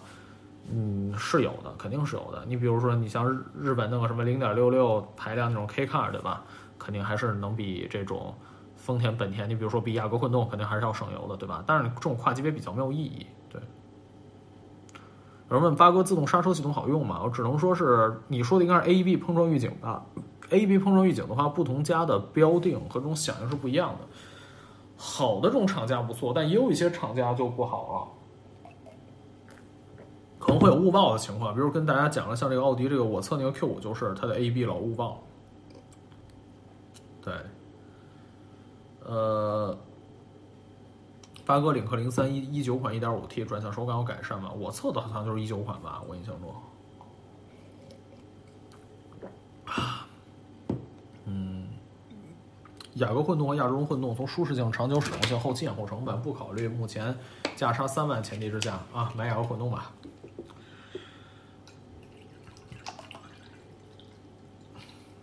反正给我的感觉，我只能说，我开起来，我觉得雅阁混动是比亚洲龙混动性价比。高得多的车，我认为，嗯，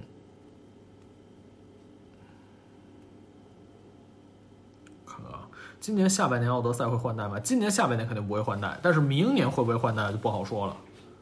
呃，呃，八哥蔚揽车怎么样？迷恋旅行车，预算只能到这儿。蔚揽我不知道有没有国六啊？你所在地区如果有国六，如果要是你所在地区已经实行国六标准的话，我不知道它有没有更新。如果要是国五还能买的话，可以看一看，因为这个蔚揽它的 2.0T 前驱版性价比还是挺高的，价格非常的实惠。对，2.0T 前驱版就买那个低配的就好。八哥，本田混动雅阁纯电模式最快能跑多快？不知道，我还真不知道。但是我只能说这个问题其实是没有什么意义的。一个 HEV 车，你为什么要让它去？去研究它纯电能跑多快呢？你告诉我你的工况需求是什么？好吧，因为我想不到这种工况需求。嗯，因为 HEV 车它电能更多的其实只是作为一种暂时性的功率调节的介质，对吧？而不是说持续性的提供这种动力性的。所以说我开 HEV 车，我的感觉就是你不用管它什么用油，什么时候用电，对吧？它你就只要正进去开就好了。八哥，市区里程短，三四线城市买什么类型车合适？电动车、燃油车还是混动车？买纯燃油车合适，不要买电动车。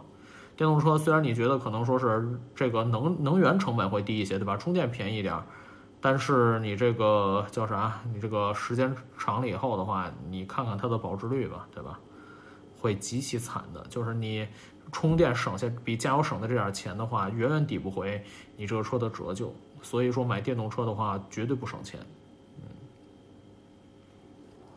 嗯，有人问三十万左右的 V 六国五 SUV，那可能也就是帕杰罗了吧？好像是没有什么别的了，只有帕杰罗了。然后有人问八哥，八哥陆巡以后会进中国市场吗？不知道，得等新一代陆巡发布以后咱们再看。呃，看还有什么啊？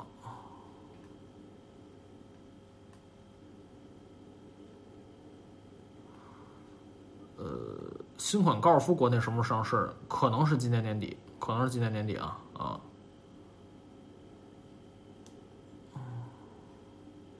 北京上班族周末有时郊区转转，混动雅阁、混动皓影和冠道如何选？请八哥指点。嗯，混动雅阁、混动皓影、冠道，看看混动混动皓影吧。啊，呃，雅阁混动和君越怎么选择呀？这俩车差别有点大，我只能说差别有点大。你试试君越去，好吧，开一开，你再试试雅阁混动，相信你会有自己会得出答案的。呃，不是全球车型是不是不能买？也不是啊。其实现在有很多这种单纯针对中国市场的，它这种所谓的中国特供车，其实反而说是它更加清楚中国消费者的需求，所以造的也不错。我倒是觉得不要歧视所谓中国特供车。对，上下班是高速加省道三十五公里，雅阁买混动还是一点五 T 划算？还有跟新三三零迈腾比怎么样？那我觉得要是这种情况的话，不怎么走纯市区的话，买一点五 T 雅阁吧。啊，然后新的就最新改款的三三零迈腾，我是没有开过，我不知道。之后有机会给大家测评吧，好吧？答应大家一定评新迈腾，好吧？呃，看还有什么啊？八哥，我纠结两个月了，新凌派三缸一点零 T 和新轩逸一点六自吸上下班用怎么选择？嗯，我都评过，你可以参考一下我的观点，好吧？这两款车后排都是他们的强项。后排的乘坐感受都很好，很舒适。呃，轩逸的话呢，它是一点六自吸本身的平顺性，就是发动机本身运转平顺性肯定比凌派要好，但是它的驾驶性匹配很差。就这个车就是典型日产那种，反正油门轻一脚重一脚，对吧？很难开平顺。凌派呢是说驾驶性就是动力输出这块儿是挺好的，对，各有优劣。嗯，观点你可以去翻一下啊，两个车。嗯，汉兰达今年有望国内上市吗？新汉兰达值得去为它等一等吗？嗯，上一代看到你去美国测试记忆犹新，谢谢支持啊！看来也是咱们的老粉丝、老观众了。我觉得可以值得等一等。当然也不一定就是它一定好啊。但我只觉得像汉兰达这种车的话，作为丰田这么多年，反正也是一个当家车型吧。呃，可以考虑啊。有人问，还是这个本田 1.5T 发动机现在机油乳化、机油增多问题解决了吗？我不敢说绝对解决，但是我自己作为车主，以及说我身边的 1.5T 的本田用户的话，呃，在过去上一个冬天和这个冬天都没有出现机油增多的情况，目前表现看着还可以。当然，我不敢说别人怎么样，这个事情你只能自己去判断。嗯，冠道1.5最低配和皓影混动哪个行驶品质好？冠道好。冠道隔音是隔音静谧性更好的，这个问题我已经答过五次了。呃，八个奶爸车城市使用需求空间省心养车成本低，捷德沃兰多 GL 六怎么选？捷德好像停产了，沃兰多和 GL 六是姐妹车型。沃兰多的话终端价格极低，我印象中现在不到十万吧，反正就不到十万，可以看看这个车。对，呃。昂科旗会测吗？和汉兰达、冠道怎么选？一定会测昂科旗的，一定会测的。等疫情结束之后吧，好吧，这些都是答应大家的，肯定会测。呃，八哥十四万考拉双擎和十八万的雅阁二三零天籁自吸怎么选？在郊县买雅阁吧，嗯，嗯，看看还有什么。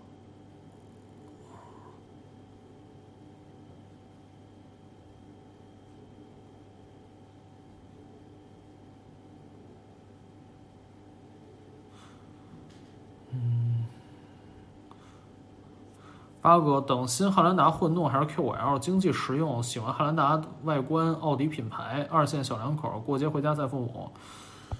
嗯，你要父母会坐车的话，Q5 这个车，我觉得后排乘坐舒适性实在是太差了，大硬板，而且九十度直角，几乎是对吧？那个座椅，父母坐着可能挺难受的。要是就奥迪品牌对于你没有太刚性需求的话，看看汉兰达吧，好吧。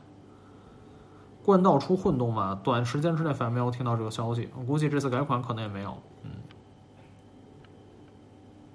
，A 六和 ES 三百 H 选哪个？答过这个问题啊。后排坐人比较多的话，买 ES 三百 H，然后 A 六的话，驾驶感受是更好的。呃，雷凌一点二还是宋 Pro？三线城市城市上下班买雷凌。嗯，昂克拉 GX 一泽家用追求省心什么的。呃，家用都还行，但是相对来讲，只能说论质量口碑的话，呃，我看还有什么同价位思域呢？就是思域可能动力性比那俩好，驾驶感受的话，一泽比昂克拉 GX 还是稍微可能有些方面吧，特别是那变速箱还是强一点的。昂克拉 GX 也不错，内部的这种空间开扬感比一泽要好。对，然后说是品牌口碑的话，相对来说肯定是丰田更好一点。但是这不是我的评价啊。而且一泽好像我印象中它变速箱也做过召回，对，之后好像就没有什么问题了。冠道后排怎么样？冠道后排座椅的这种舒适程度总体是不错，但唯独就是一点就是，呃，腿部的支撑相对来说差一点。对，甚至于说不如 CRV 和皓影。呃，雅混开了一年三万公里，隔音效果明显变差，怎么回事？我也不知道。说我的皓影也开了一年多了，里程数跟你差不多，不是皓影，我雅阁混动啊，没有出现这个问题。嗯，啊，问了一百遍，家用雷凌速腾一点二和雷凌汽油怎么选？相对来说的话。你你如果要是居住这种道路条件很好的话，雷凌还就是那个速腾还行。如果要是城市很拥堵的话，反正它作为这个双离合器的车嘛，肯定不如1.2的雷凌汽油开着更舒服、平顺，肯定是这样的。嗯，看看啊，凯迪拉克 CT 五什么时候测评？疫情结束之后呗。啊，凯美瑞汽油版的市区。多高速少，有必要二点五吗？还是二点零就够用了？看你的动力需求了。你要是喜欢开的比较快，买二点五；不然的话，买二点零吧。就如果日常比较开车比较佛系的这种，挺好的。嗯，二点零应该也还行，甚至可能比二点五还更好开，有可能啊。呃，看看，八哥年轻人第一辆车十七万，有没有值得推荐的？你没有这个，没有提你更多的需求吗？怎么给你推荐？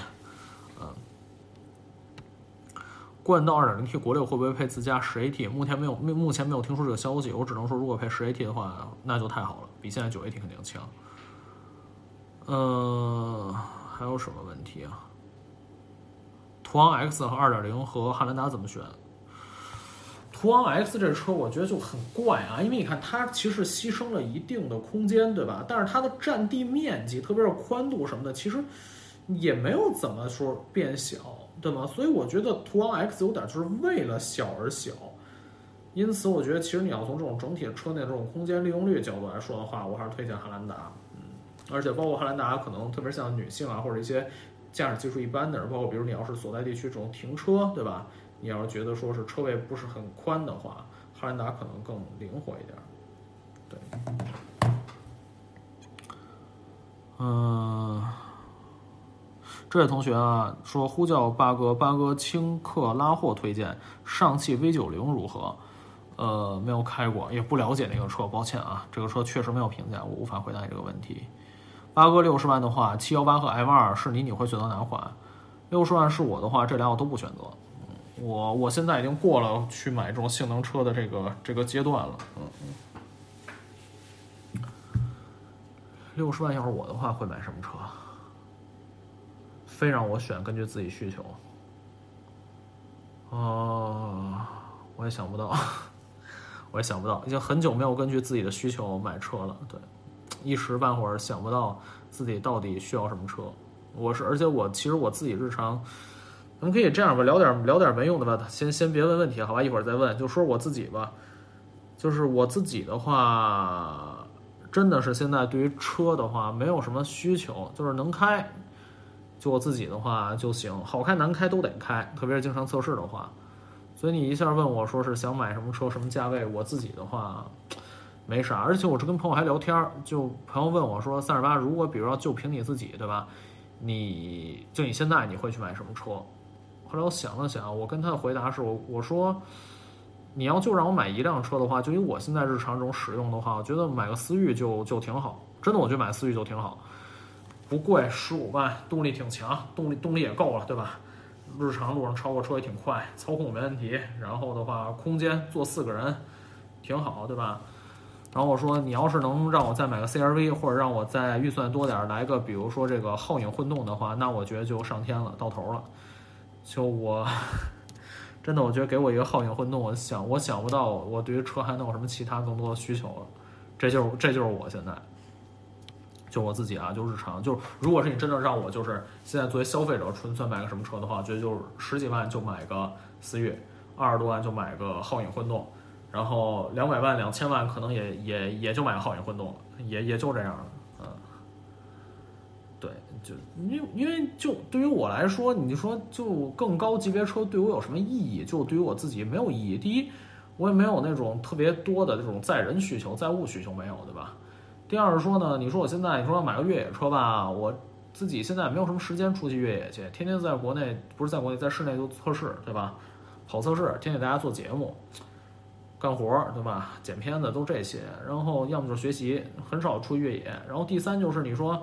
真给我性能车吧，这现在开车这么佛系，日常我也我也不喜欢天天飙车，对吧？或者说去上赛道去玩，而且我现在上赛道对于我来说就是工作，对啊，给我性能车，给我 M 二或者什么什么七幺八之类的那车硬了吧唧的，这日常开着不舒服，对吧？图什么？所以，那你你这么综合下来，然后你说什么品牌附加值更没有用，对吧？像我现在，就像我现在的话。你说我，反正我身边没有人会因为说我开什么车，然后去来评判我这个人的价值，或者说我的什么财富水平、社会地位等等，没有啊。我我不知道，也许可能大家周围有，但是对于我来说没有。所以，我那你说这种情况之下，对吧？那我还有什么需求呢？我觉得就十几万来个思域挺好，二十几万来个皓影就挺好，两百万、两千万预算也就来个皓影混动，也也也就也就还行了。还有啊，别恶意带节奏啊！别说三十八又说什么什么两千万之内什么皓影混动首选啊！别这么给我带节奏啊！别说什么，别说别说这种屁话啊啊！我说的意思只是说，就是我我自己如果买车的话，我对于汽车的更多的目前什么性能啊、品牌啊等等，真的没有什么太高需求，空间够用，日常驾驶感受不错就行了，够了啊！大概这样。嗯，还有什么啊？这样咱们抽个奖吧，好吧？咱们抽个乐高，现在大家可以把车名打起来了。抽乐高，我顺便休息一下，抽完奖休息一下，上厕所，好吧？等一会儿啊，等一会儿大家打一打车名，嗯。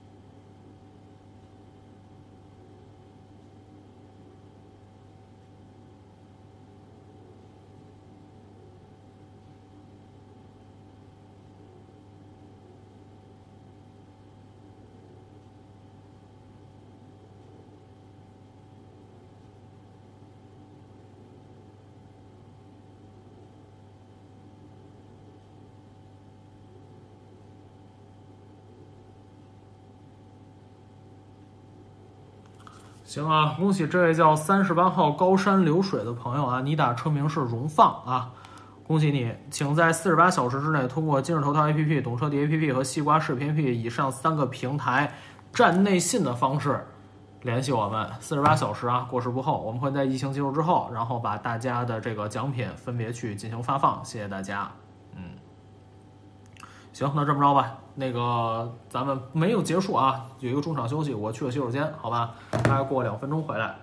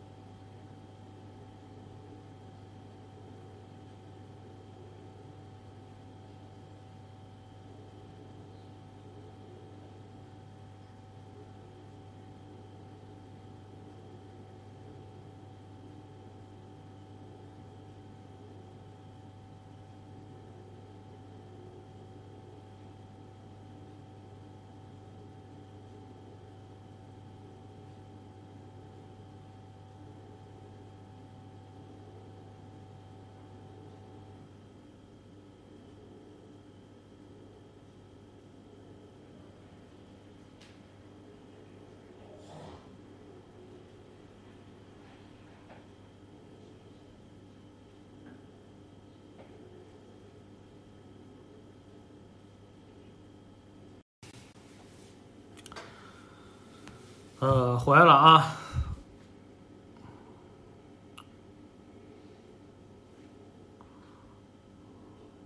有人问八哥结婚了没有？谁知道？我告诉你，没有结婚的啊啊！八哥能不能笑一次？确实，平时没有什么太多让我觉得可笑的事儿啊。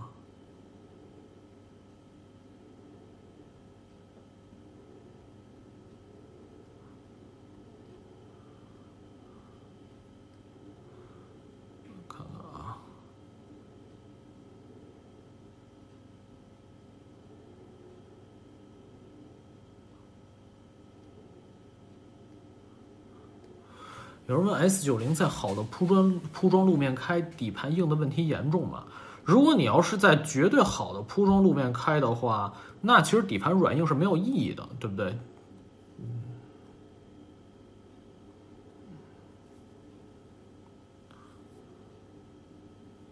有人说看了我的测评，买了雅阁混动，一年多非常满意啊，谢谢谢谢。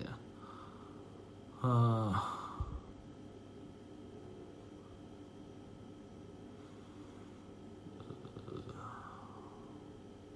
皓影手动可以买吗？这真不知道，这个车可是太小众了，这这别说开了，见都没见过。包括新的 CRV 手动，至今我也没有见过啊。虽然有有这个车型，但是不知道。呃，CRV 混动是不是目前二十七万以下产品力最强的？与皓影混动相比呢？新的皓影混动的话，我觉得比 CRV 混动产品力要强一些。嗯，也不能说二十七万以下产品最强的吧，因为不同消费者咱们会有不同的追求和需求，对吧？不能直接去比强和弱，我觉得，咱们也不是说本田的脑残粉儿，对吧？嗯，还是根据自己的需求去买车而已。你就比如说像对吧，你二十七万以内，你真正说你就追求操控，对吧？你来个骏威 GS，对不对？你操控性肯定是什么皓影或者 CRV 比不了的，对吧？没有什么绝对好与坏的车。嗯，八哥买思域会买自动还是手动？要是我的话，买自动挡吧。嗯，呃，看看啊。八哥买现款汉兰达还是新款？不好说，不知道新款会什么样。对，我也不敢给你打包票，就是等这个车一定一定那什么的话，一定一定是值得买的，不好说。上海因为牌照，电动车固定车位也有油车，Model 3有点小了，五十万以内，还有什么推荐？呃，上海的话，因为牌照，我印象中好像是 PHEV 也可以，REV 也可以，对吧？你要是觉得说 Model 3有点小的话，五十万之内，我现在推荐理想 ONE。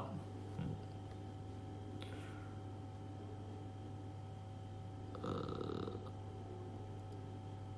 雅阁哪里好？不是同级别隔音最差吗？它也不能算同级别隔音最差，只是说相对来说隔音性偏差啊。特别是混动版，它搭载这 Advan DB 轮胎。另外呢，就是你如果能问出雅阁哪里好的话，我不知道你开过没开过这个车。雅阁的话，咱比如说比较比较同级别，它有哪些好啊？第一点，动力挺强的吧，1.5T，7.5 秒破百，对吧？第二，刹车成绩极好。汽油版的我印象中好像是三十六米吧，三十六米。混动版的话，三十四米啊，刹车极好，对吧？操控也是，对吧？特别犀利，除非是你极端极端极端极端激烈赛道级驾驶，你会觉得 ESP 可能说是它无法关闭，对吧？干干预有点多，出弯有点慢。然后的话，空间，对吧？前后排空间那么大，后排座椅很舒服，对吧？腿部支撑，头部空间，对吧？靠背角度，这不是很好的吗？对吧？油耗也很低。对不对？这不都是雅阁的优点吗？对吧？包括我觉得雅阁内饰也挺好的。我是觉得啊，对啊，那那那所谓的是那那你还要还要什么呀？对吧？嗯。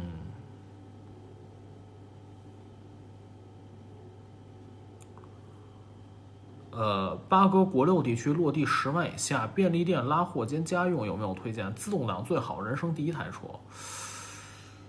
我刚刚测评完了这个五菱宏光 Plus，但我想这个车好像只有手动挡的，我还真不知道说自动挡的十万以内，然后说是能够兼顾拉货的车有什么？我没有怎么太研究过这个市场啊，我现在一时半会儿想不到，确实是没有想到，抱歉啊，没有怎么研究，要不然让我研究研究，如你明天再来问我，给你几个答案，好吧？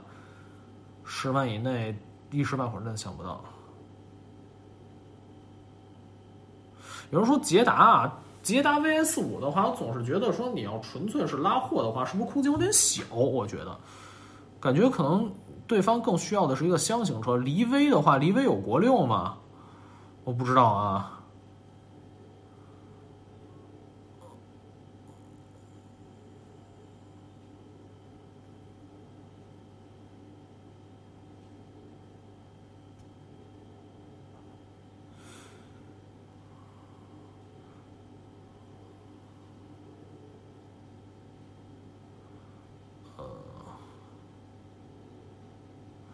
八哥中期改款思域开过吗？跟老款区别大吗？不知道。嗯，理想 ONE 和比亚迪唐买哪个？我只能这么说，两个车我都测过，绝对动力性，如果满电情况之下，比亚迪唐更好。但是驾驶性、功能性等等这些方面的话，理想 ONE 是比比亚迪唐好太多了。有人说 NV 二百，NV 二百自动挡的得十几万了啊，十万十万以内拿不下来。聊聊塞纳，塞纳前日前些日子聊过呀。我说塞纳的话，这个塞纳的话，这个车的问题在于什么？就是尺寸过大，灵活性不是很好。嗯，特别是你要钻一些小路、小胡同的话，不是特别好。另外呢，是说它这个车的话，二排的乘坐舒适性很差，很差啊。就是北美市场主打这些 MPV 的话，它后排不是给成年人坐的，主要。更多是做小孩的，所以你别指望它这种说是商务需求的舒适性怎么样，跟 G L 八这种车是没有办法比的。嗯，看看啊，还有什么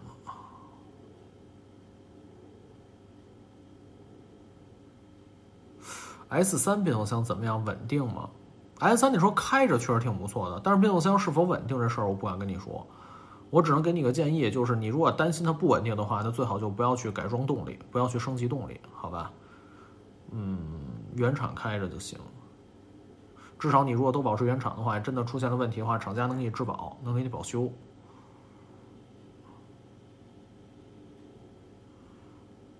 呃，家庭换车奥德赛混动合适吗？现在用的是 B 九 A 四 L。你要是有这种大空间、七人的这种说是需求的话，可以考虑奥德赛混动啊，啊，还是一个反正总体比较好开，然后也比较省油的一个家用车，真正意义上奶爸车啊，奶妈车也行。呃，请教想请问一下，双离合抖动和一般驾驶水平手动挡感受是一方面的话，有点类似，嗯，有有点类似，但不完全一样，嗯。而且不同的双离合器变速箱，它的抖法还不一样啊。嗯，奇骏二点五能买吗？奇骏的话，我印象中应该是在国外新款已经有了谍照了，大概是这一两年吧。我估计可能今年年底或者明年奇骏可能就会推出这个新的，对，所以说可以等一下。这一代奇骏确实很老了。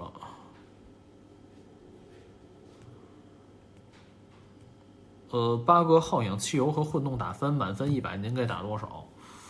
我很少做打分的这种事情啊，但我只能说，相对来讲的话，我觉得混动比汽油要好得多，包括把价格算进去，算性价比，我也觉得混动的好，比汽油的好，嗯，这是我的观点。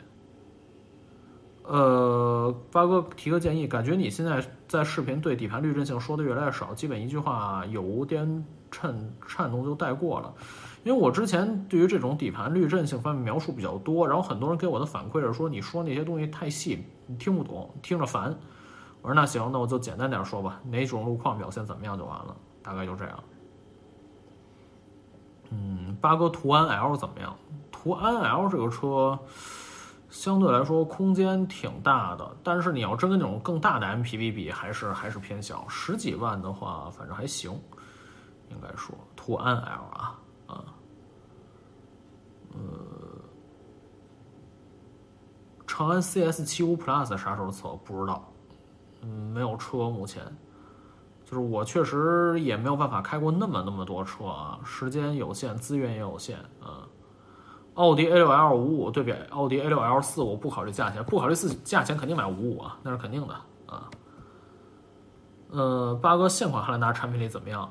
新款汉兰达产品力，我想说的意思是，考虑到它的价格来说，产品力确实挺好的，空间很大，实用性挺强，开着很顺，对吧？隔音、静谧性、滤震性都挺好，呃，操控可能差一点啊。当然，它也不是干操控那种那那那那种事儿的车，对吧？内饰比较糙，嗯，配置还行，大概就这样。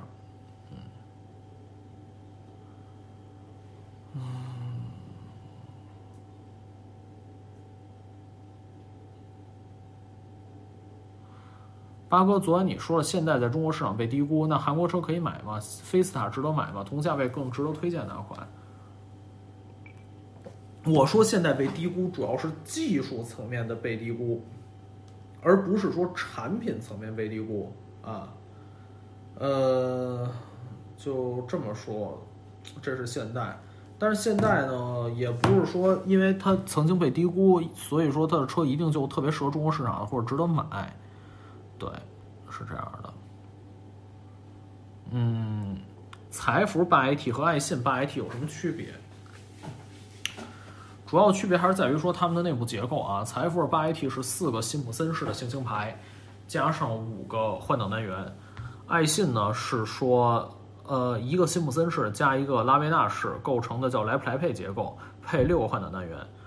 呃，爱信八 AT 是世界上最早的八速民用级自动变速箱啊，它的控制方式应该是两组长咬合的离合器，然后加上四组开放式。对，财富是三组长咬合加两组开放式，然后相对来讲的话，财富效率会高一些，因为说它的这个长开离合器比爱信要少，长长臂离合器多。因为长就是对于 AT 相对来说，你的常开离合器的话，这是一个主要的效率对于效率有影响的一个点。因为你常开离合器的话，你油要从这种说膜片不是膜片啊，就是这种说机构之间流过去，对吧？等于说阻力会很大。对，财富比较新，爱信相对来说早了几年，对，大概是这样。呃，看还有什么啊？八哥能不能做一期新款 A 八和老款 A 八对比测评？新款 A 八我目前没有开过，只能是等到车再说。就是希望大家也能理解我啊，就是我作为一个这种车评人的话呢，相比于说很多的传统媒体或者其他车评人，我能够拿到的车确实很有限。就是虽然我跟大家说我说都可以去买，但是你买的话你也要导指标，对吧？这些因为。大家也都知道嘛，对吧？因为我坚持说真话，所以很多厂家人家是不会借给我车的，对吧？不不不不愿意接触我的。所以说很多车型的话，可能说我想测的话，就只能通过别的方法获得。大家就得再等一等，好吧？也希望大家能够理解。嗯，丰田、本田的双电机混动都是和自然吸气发动机匹配，请问能和涡轮增压发动机匹配吗？能匹配，但是匹配效果肯定不如说自然吸气机更好，因为自然吸气机的话，它的绝对效率是更高的，嗯，所以说既然你是一个混动车的话，对吧？肯定是效率优先，因此的话还是自然吸气高，就是这种高燃效自然吸气引擎配双电机是最好的，啊。谢谢八哥回复：新轩1.6自吸和凌派三缸 1.0T，您选择哪个？我听您的。这俩如果是我的话，我选凌派。嗯，虽然说三缸机会抖动，但是它的驾驶性优化是比轩轩逸好的。轩逸这个车深一脚浅一脚的，日常不怎么好开啊。如果这俩二者非常比的话啊，我我选凌派。嗯，或者还有一个方法，要不然你你我不知道你预算够不够啊？如果你预算够的话，能再加两万左右的话，你可以等一等。今年晚些时候的话，HEV 版就双电机混动的凌派可能会来。你要是能等的话，可以等一等那个车，好吧？呃，看还有什么。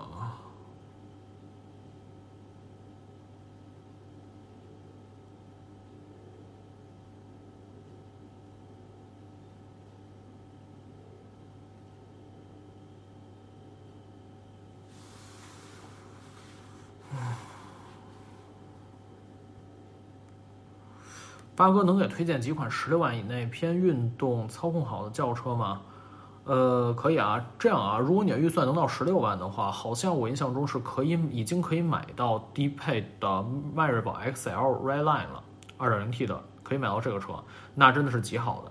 除了它以外的话，像菲斯塔、现代菲斯塔挺好，领克零三操控很好，思域还行啊，这都是偏运动型的啊。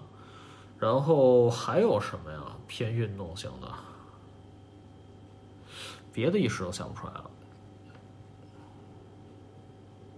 发一万遍了，VV 六二零二零款值得买吗？八哥，VV 六没开过，我身边也没有一个人买这个什么什么什么魏派，现在就就所以就没有办法回答你这个问题啊。哦，有人问三标致三零八三缸双离合能买吗？不知道，这真不知道。都说通用的六速 GF 六质量差是这样吗？之前确实是，就是装 GL 八那个时代，GF 六确实可靠性非常差。后来我不知道有没有改进，但我觉得再怎么着也比七速七速双离合好啊。嗯，呃，看看啊，有人问说我可以借你领克零三加，兄弟可以测吗？这位同学，嗯。说实话，我一般不找咱们的观众粉丝借车，我一般我一般不找，因为，嗯，理由是说我总是觉得我这种测试可能会给你的车况或者这种车的这种带来一些过度磨损，所以我一般只会找现实中的朋友去借车，嗯，是这样的，嗯，当然无论如何，你愿意借给我车的话。我还是特别感激你，真的特别感激你，谢谢你能够支持我的，咱们支持咱们的这个这个这个测评，谢谢谢谢。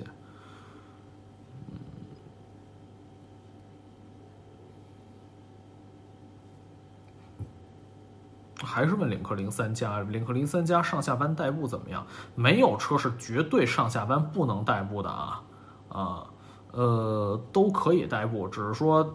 代步的品质好与坏的问题，我没有开过这个车，无法回答大家。嗯，嗯，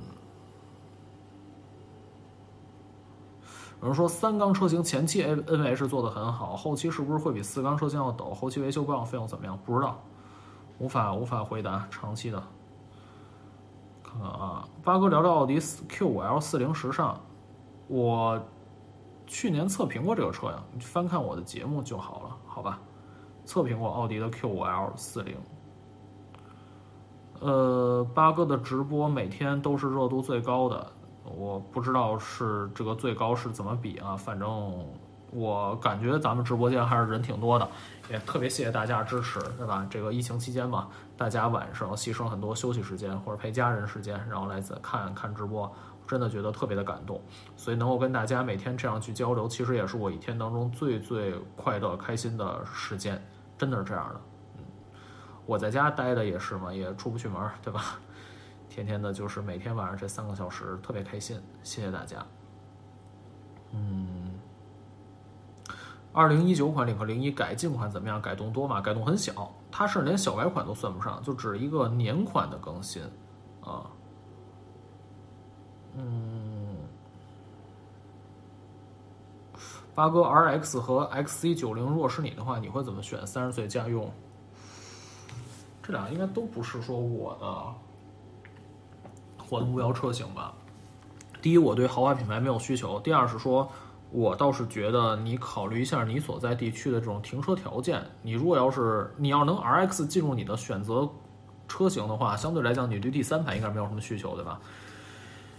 那么叉 C 九零的话，它的问题在于说是尺寸比 RX 要大，所以说停车如果你要觉得 OK 的话，可以考虑这个车。对，RX 相对来说比较小，然后后备箱空间这些方面小一点，对吧？实用性差一些，嗯，所以各有优劣吧，嗯，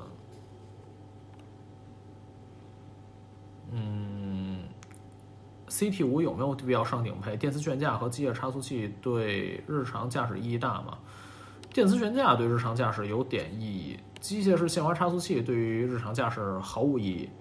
而且反正就是你没有限滑差速，没有这个这个叫什么电子悬挂板的调教的话，呃，你可以去试一下，看跟有电子悬挂板的就放到舒适模式差别多大，应该是不会太大。所以说你要是就日常开的话，嗯，没有必要去买这个顶配版。嗯，看看啊，还有什么？速腾一点四自动舒适和思域静动差不多十十三万多，有商务需求怎么选？我不知道你所在的地区对于说商务需求的定义是什么。如果要是有商务需求的话，你倒可以考，不妨可以考虑在这个这个价格之上选一些可能尺寸更大的车是可以买到的，对，可能是在商务层面会更有优势啊啊。嗯，看还有什么？呃，这一代五系产品力不如 A 六嘛？预算五十，除了五三零 L 外，有更好选择吗？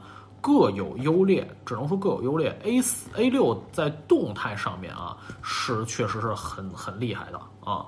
但是呢，A 六的后排舒适性可就没有那么好了。不过五系的这一代五系后排空间也不是很大，哦，所以说这个只能是你自己去权衡吧，啊，嗯。八哥一年有五个月，夜间夜间气温在零度以下，买汽油车呢还是混动呢？嗯，比较寒冷地区是吧？那么我觉得可能说纯汽油的会好一些，混动优势就没有那么大了，在寒冷地区。对，聊下塔库马，丰田的塔库马是吗？这个车国内保有量很小，嗯，然后昨天我也讲了，它这个车的话，在北美还是很很恐怖的，它来了以后的话，基本上是。把那个级别的对手都给打停产或者打跑了，打出北美市场了。什么道奇 Dakota 呀，什么福特 Ranger 啊，什么的这些，很恐怖。而且它在北美市场保值率也极好。我也不知道为什么美国人都这么认丰田的塔库玛这个小皮卡，嗯，挺恐怖的这个车。呃，有人问 CHR 还是领克零二？我二零一八年做过两辆车的直接对比，可以去看一看啊。有做直接对比啊。嗯，家庭二车福克斯 1.5T 顶配怎么样？偏向操控动力，空间不太小就成。新福克斯的话，你要说操控我不评价，动力性可真的是没多好。1.5T 福克斯啊，大众的 1.4T 高功率，或者说像思域这样的车，都比它动力好啊。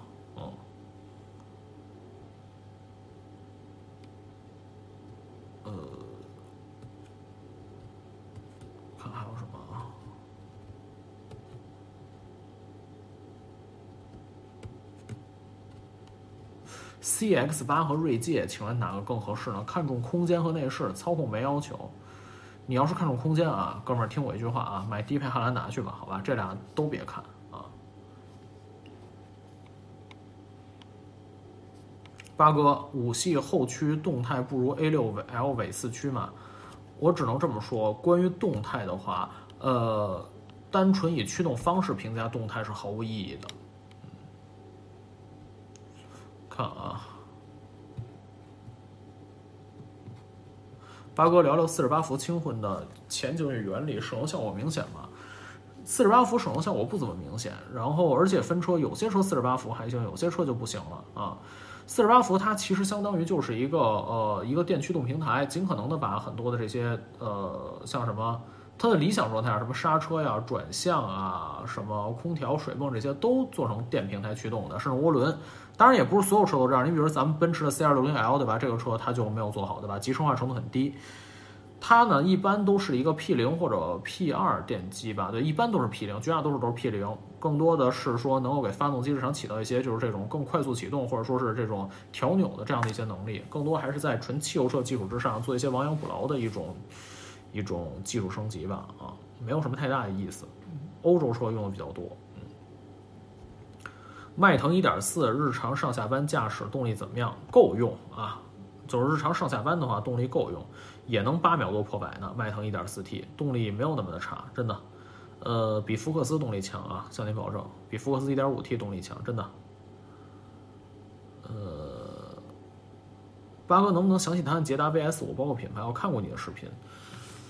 嗯，你看过视频，还让我谈什么呀？这个车，这个车反正目前在开，它的话问题在于说是这个。可靠性有一些不好啊，出出小毛病。前两天仪表就坏了，嗯，别的其实还行，开着还行。大哥喜欢驾驶雅阁、思域，选哪个？极端喜欢驾驶的话，我觉得还是呃思域吧。嗯，那雅阁也不错。有人说风琴他们是油门踏板比悬吊式踏板平时开起来好不少嘛？我我喜欢悬吊式的，我觉得悬吊式的舒服。我觉得可能跟开车的你的。脚的这种或者腿放置的这个方式有关，对。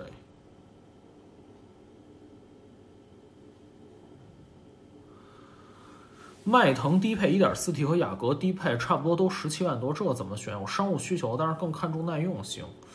商务需求还是啊见仁见智，但相对来说的话，你要就这俩比的话，可能我觉得迈腾商务需求相对强一点，因为主要是它的设计更中庸，雅阁的这个。对吧？溜背造型，总体来讲感觉更偏运动，对吧？偏个性一点，更年轻化一点。耐用性的话，这事儿我不好给你建议啊，因为我我我无法去评估他们远期的耐久可靠性。对，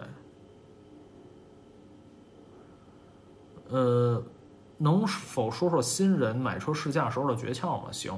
呃，有几个建议啊。第一是说呢，你静态试空间的时候呢，先坐在驾驶席上面，去根据自己的驾驶习惯调节座椅。调完之后的话呢，再去你的正后方，对吧？评判一下空间静态，然后呢，去看一看这些内饰的功能，对吧？然后呢，动态的时候呢，虽然你不可能涵盖所有的路况，但总体来讲，第一是等车热了之后，对吧？别着急开，等车热了之后，然后呢，试一试，比如说这种转向手感。然后，比如说是试试这种不同的这种速度下的油门的踩踏行程，对吧？深度、刹车脚感这些，呃，以及说是这种整体来讲车身的这种动态表现吧，确实有限。但是还是那点，试车总比不试要强，对。嗯。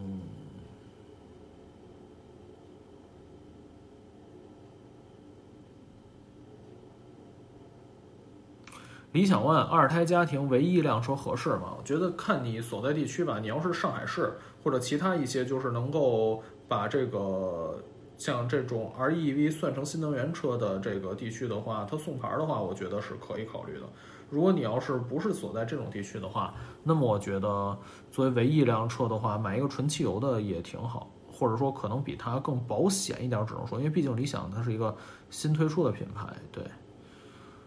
嗯，新三系标轴会比长轴操控好吗？据说不同的团队调教的不好说，我没有开过就无法给你评价。呃，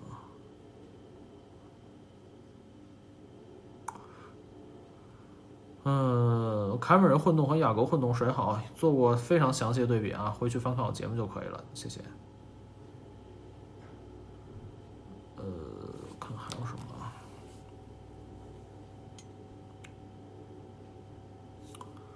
汉兰达还是爱丽绅混动三口之家，以后可能会要二胎。嗯，你要是要二胎的话，那我觉得其实空间都是够的。三口之家要二胎的话，空间都是够的。具体的选车方式，就像我刚才说的，第一是说你想一想，你有没有这种呃轻度的越野需求、通过性需求，对吧？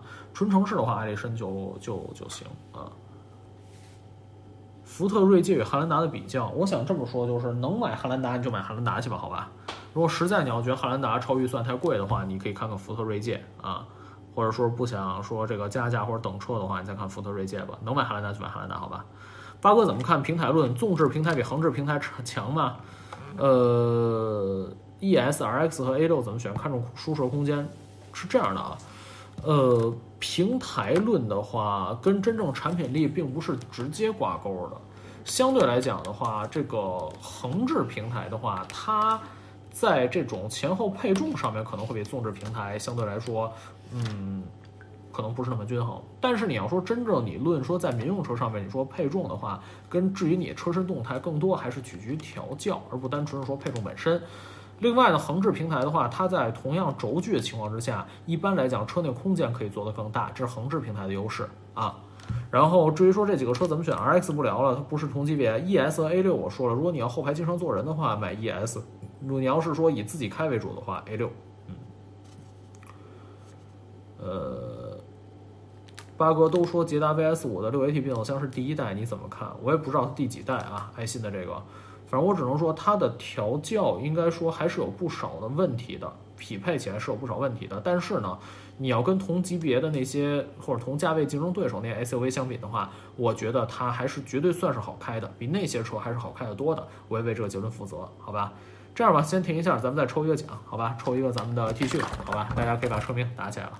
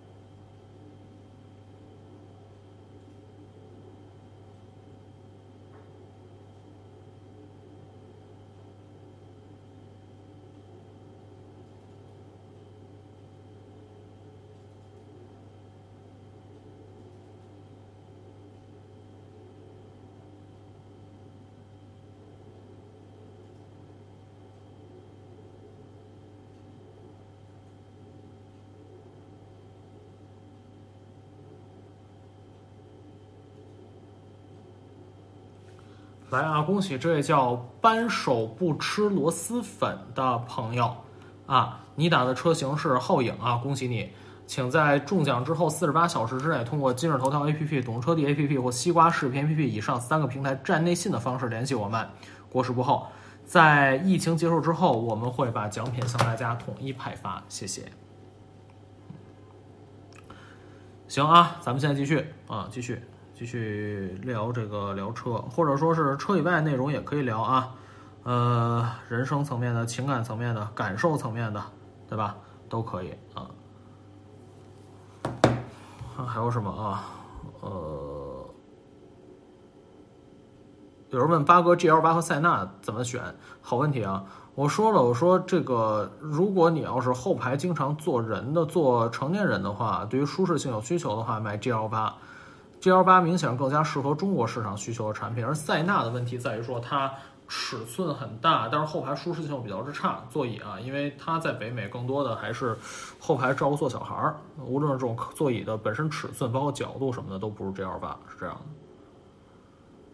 的。呃，请问零度、探歌、速腾三台车你会选哪个？呃，这三台车的话，要是我的话，我会选选速腾吧，啊，因为我觉得速腾比较的中规中矩啊。如果是我的话，这三台车买速腾，嗯嗯。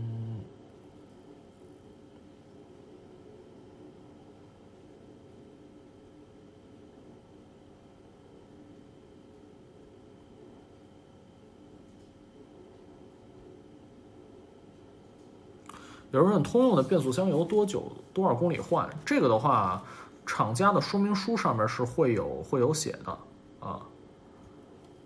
呃，然后有人问说，我不知道你这是真的还是逗乐啊？说女朋友说不买 ES 八就不嫁怎么办？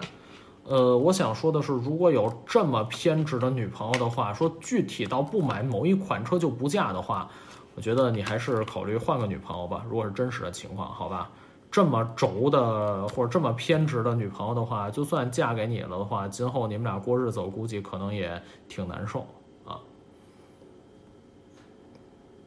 嗯，看看啊，还有什么？八哥说：“铃木还会回来吗？我觉得很难。铃木这个品牌的产品总体不太符合中国的市场消费需求，很难再回来。对，呃，看还有什么啊？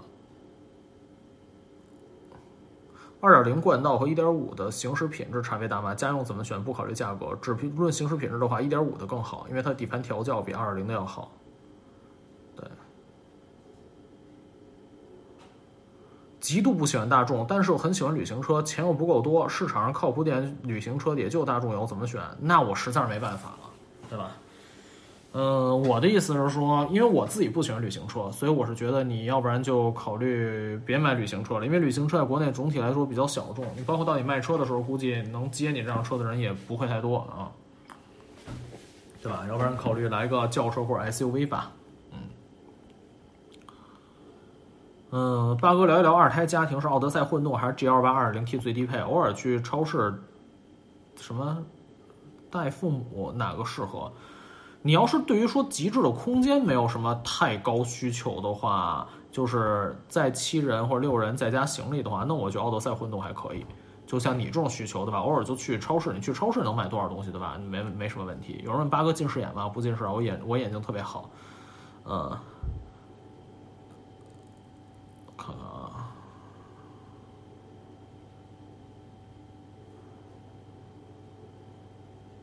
迈腾新车 D 档等红灯抖动力抖动力还正常吗？八哥求助求解，不知道这个这个我真不知道。新迈腾我也没有开过，等疫情结束之后吧，给大家可以测评测评，好吧？新迈腾啊，嗯，看还有什么？八哥锐界除了空间不好，说说别的缺点。现在上八 AT 了，最新的锐界我确实没有开过，但我想说的意思就是，像这种所谓的这种级别的 SUV 的话，你如果要买它，那实际上对于你来说最重要的是不是其实就是空间，对吧？如果你要不是为空间的话，你比如说你要是追求驾驶、追求性能、追求这、追求那的话，你也别买锐界了，你买个别的车好不好？是不是可能比它更好开，是吧？啊呃，看看啊，还有什么？刷屏好累，八哥，君威一点五 T 和卡罗拉选哪个？给个建议就下手了。我不知道你的需求啊，啊，呃，真的不知道需求，这问题问的太宽泛啊。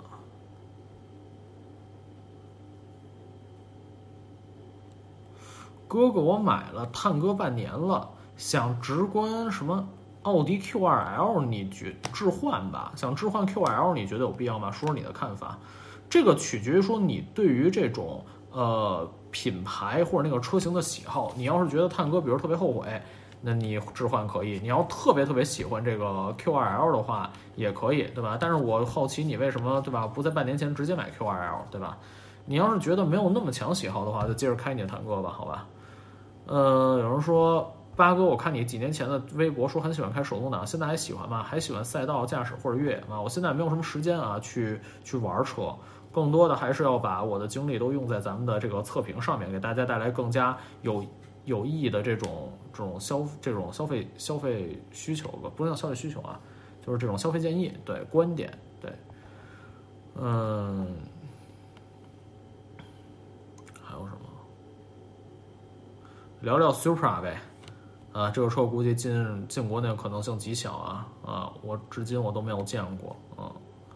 虽然国外我看评价挺好的，嗯，但是怎么给大家评呢？对吧？也没有办法评啊。八哥看两个小时的求翻盘，坐标天津，想买荣威 E R X 五，请评价一下，谢谢。我不知道天津的话，H E V 车就是普通的混动车给不给上，给不给送指标啊？如果要是普通 H E V 车送指标的话，毫无疑问推荐雷凌或者卡罗拉双擎啊。呃，看看啊，通用的 1.3T 三缸发动机装机比较多，这款发动机怎么样？我。单独跟大家讲过这个发动机，它呢是呃在动力性包匹配 CVT 以后，这种平顺性作为三缸当中平顺性，加上说这种运转表现吧，我觉得都还挺好的，比过去的 1.5T 加七速双离合肯定是好好得多。对，但至于说你要是单纯问这发动机怎么样的话，反正在同级别也有一些别的车型对吧？对手推出四缸，可能甚至比它更好、更省油、动力更强也是有的。嗯，有人说汽车调教出厂后还能改吗？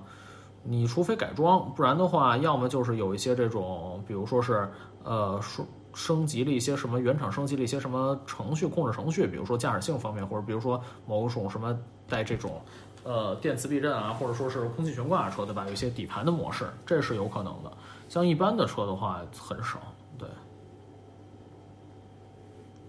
八哥皓影 1.5T 会测评吧？如果有，如果大家有兴趣的话，特别有兴趣，之后找机会给大家测啊。但是我估计测皓影 1.5T 跟混动版皓影说不出来太多的差别，更多还也就是动力总成而已。对，嗯，八哥看中平行几款平行进口车，但担心后续保养，您是如何解决这个问题的？我自己确实是途乐 Y 六幺的车主啊，这个车就是平行进口的。因为这个车我极少开，所以而且这个车可靠性也特别好，至今也没有出过毛病，所以说我目前没有遇到这种呃养护维修的问题啊。嗯，保养其实好办，就是像更换一些配件的话，可能说配件供应是问题，我目前没有遇到。嗯，呃，但是对于平行进口车来说，最大问题其实还是国六，呃，对，呃。对汽车音响效果有什么看法吗？呃，第一是不要看品牌，更多的还是应该根据比如说音场啊、音色呀、还原度啊、饱和度啊这些方面去评价。第二，就我个人不太推荐改装音响，因为改装音响的话，总体这件事情性价比很低，不如说你花更多的钱买一个原厂音响更好的车，因为你要去做，你要想把音响改装好，你需要做的工程实在是太大太大了，绝不是所谓换几只喇叭就就就行的啊。呃。人问我八哥凯迪拉克 CT 六怎么样？问了三天了，都回复一下，都没回复一下心累。我说这个车已经停产了啊。这个车其实 CT 六的话，它更多的是还是一种说是凯迪拉克想去往上探，然后说是跟对手错位竞争的一个产物。但是奈何它在国内目前的产品不是产品，它品牌。撑不起这个车，所以导致于说原本是一个接近对手，可能说 D 级车尺寸打人家 C 级的价格，到最后的话，市场终端连 C 级可能说都撑不住了，连 C 级的价格都撑不住了，就挺可惜的。当然，本身产品力也不是特别好啊，它还是有一些不足的。当然，这是凯迪拉克第一次，或者说一个新的平台吧，产这样的车，嗯，就是上市的那会儿做的还行，但是后来也是很多对手都换代了。渐渐的就有很多的这种，呃，就超越它了，只能这么说。总体来讲，新车肯定是比老车强。总体来讲是这样啊，虽然不是绝对的。嗯，八哥讲讲 C 八吧，问了好几天了。你说是考维特 C 八吗？抱歉，那个车我见都没有见过。嗯，有人说你听过最好的音响是啥？呃，分别是雷克萨斯的马克莱文森和沃尔沃顶级的这个 V 九零 CC 上面的宝华韦健。嗯。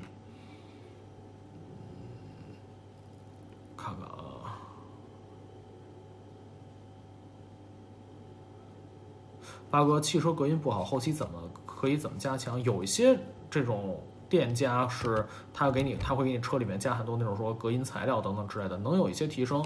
但我个人不是特别推荐于这么做，因为这么做的话，有可能你的施工过程会对于车辆有一些这种呃产生一些永久性的这种损害，特别是你如果碰到一些限速的话，可能就会不太好了。对，八哥，纯汽油车未来会退出市场，你怎么看？纯汽油车是有可能退出市场的，但是说。搭载内燃机的汽车的话，比如像什么混动啊，或者插电混动啊，不一定短期之内会推出。嗯，这是我的观点，它会会有很长的寿命的。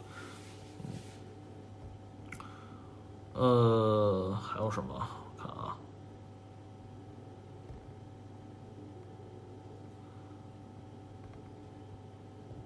八哥会考虑把自己美国的车带回国吗？不会。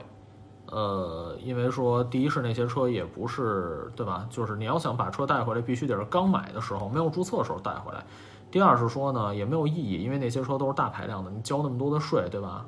然后花那么多钱，对吧？我为什么要把钱花在他们身上？我想的更多还是把钱花在买测评的测评车上面，对吧？是更有意义的。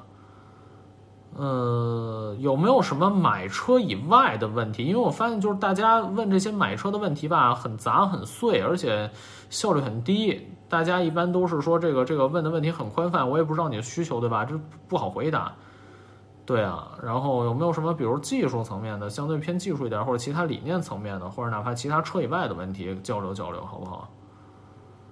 呃，八哥讲过马自达 GVC 系统吗？CX 五在同级别中操控属于什么水平 PVC，你说的是是这个所谓什么什么什么什么矢量扭矩分配嘛，对吧？我想说的是，如果你不是特别极限激烈驾驶它的话，毫无意义。这个东西啊，啊，买车需要关注压缩比和热效能嘛？压缩比你不用看，这是厂家它的一个硬指标。你可以关注关注这个油耗就好了。我觉得动力和油耗，这是跟咱们作为消费者使用是相关的。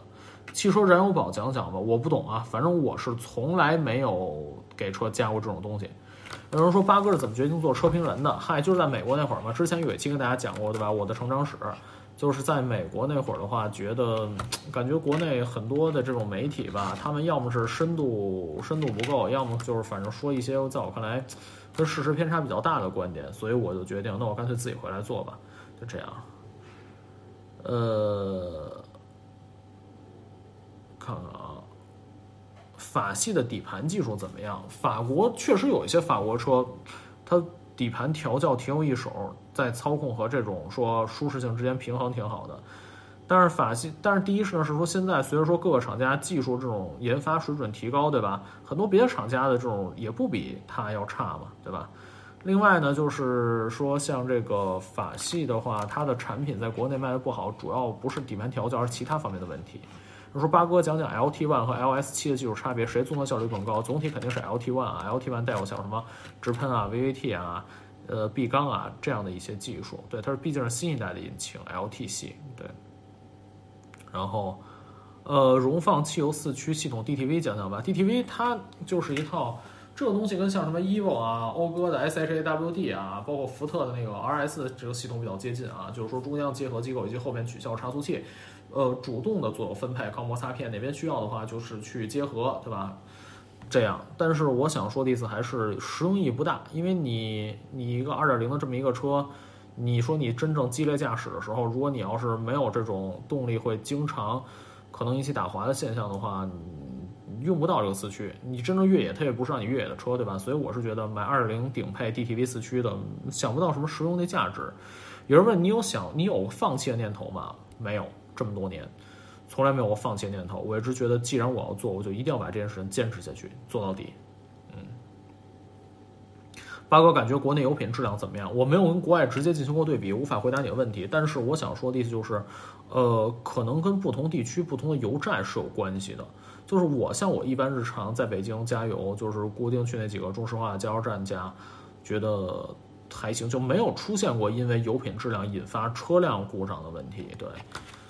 呃，看看啊，八哥飞度 L 十五 B 和雅阁 L 十五 B 之后，涡轮只是涡轮有差别吗？肯定不仅仅是涡轮，它在其他的很多这种说燃烧特性啊、进排气方面，肯定是差别是极大的，绝不是说单纯的就是一个1.5的发动机怼上一个涡轮这么简单。对，呃，马自达压燃机怎么看？讲过啊，然后说它是一个部分工况的一个压燃，对，压燃加点燃混合，对。呃，八哥保时捷进气温度控制通过改变进气气管设计类似的技术，还有什么什么科普吗？很多车都有可变进气气管啊，这不是什么新技术了。就是不同的气管，比如说会引发它的这种进气特性，对吧？什么什么什么滚流比啊、气旋啊、什么湍流啊这些东西，稳流这些东西，呃，是会有的。总体来讲，就是根据你不同的这种工况吧，去实现可变。这这都是二十年前的老二十多年前老技术了啊。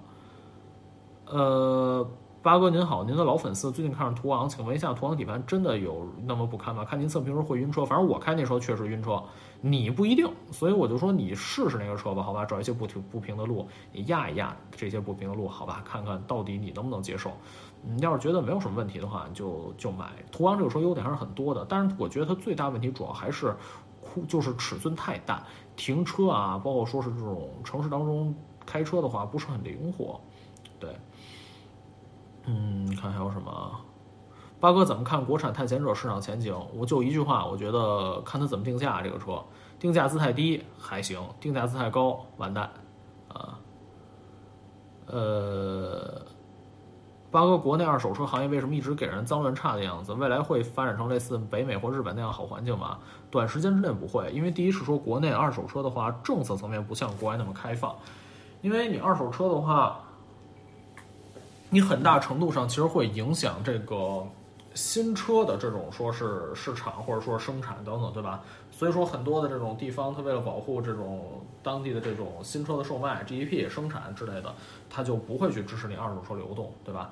另外呢，还有就是国内的这种政策的这种变化性，或者特别是一刀切政策变化是很，呃，反正很突然性的。所以说，二手车市场的话，相对来讲风险很高。那一个行业，如果你风险很高的话，那么自然而然，它可能就不会那么的稳定，所以你会觉得乱象丛生等等等。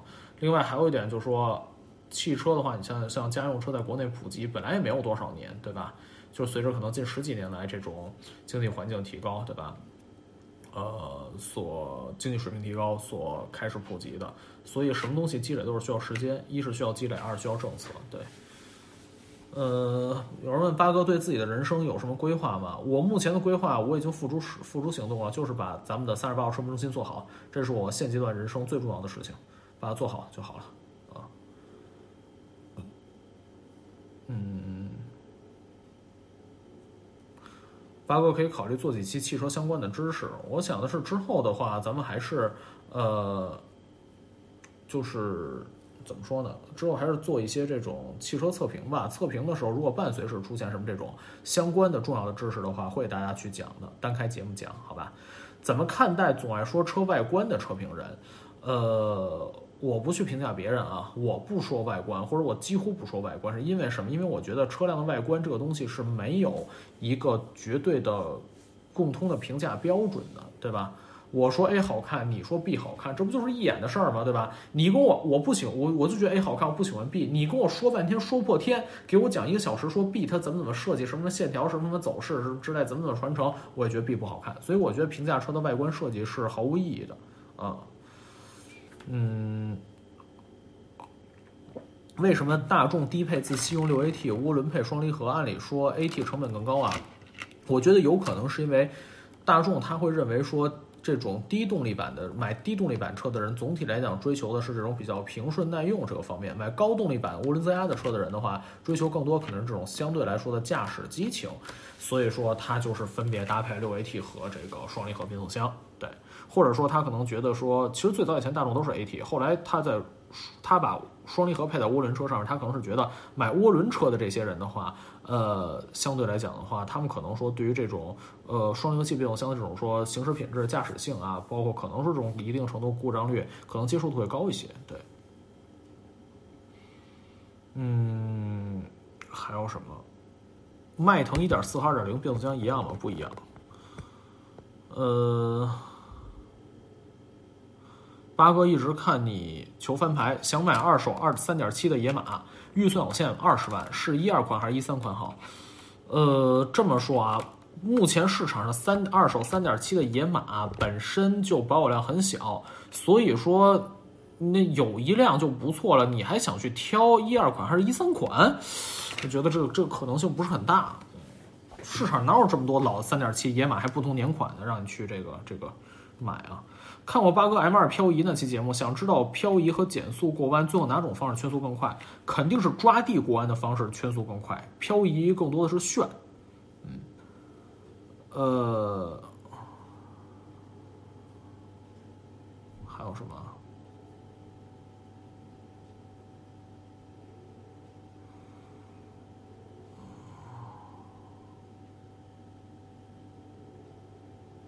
八哥聊聊 CVT 在冬天在北京冷启动会有冷保护行为吧，尤其是日产。这么说啊，所有变速箱的话，它在冷启动的时候都是会有某种其他的这种程序或者控制逻辑的。你会发现，就算它没有一个所谓的冷启冷保护，但是它的这种换挡过程或者这种呃换挡逻辑跟热车时候也不一样。嗯，反正我的意思就是说，这个你相对来讲的话，冷车状态就不要激烈驾驶，等车热了以后再激烈驾驶就好了。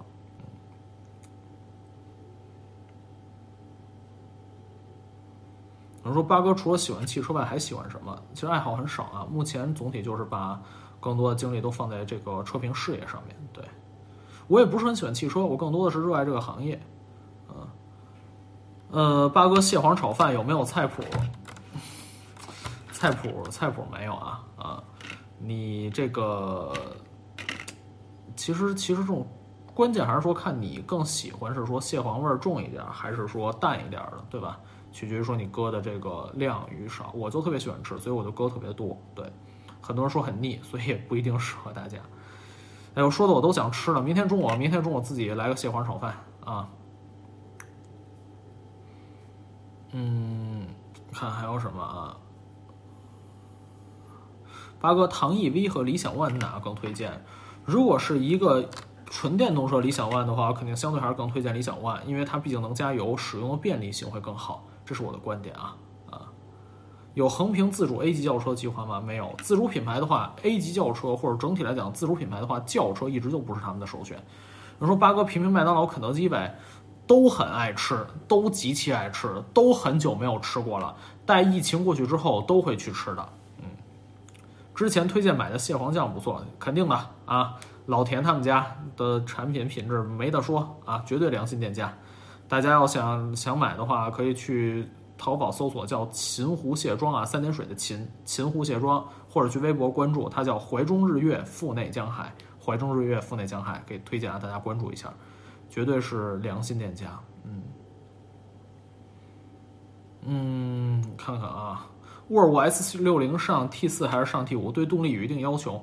你准备买 S 六零吗？那个车空间那么小，然后价格那么贵，那么小众的一个车。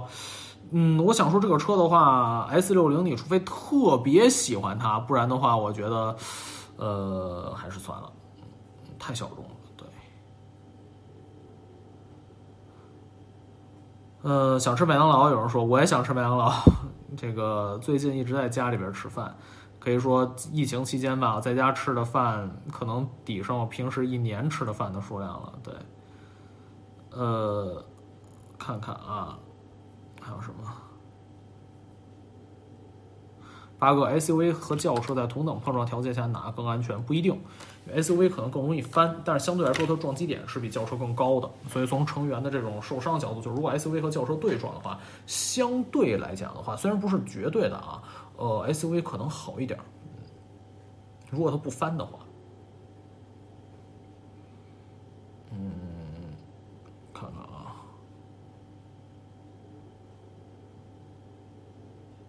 八哥不考虑空间，二点五的 CX 五和 CRV 一点五 T 选哪个？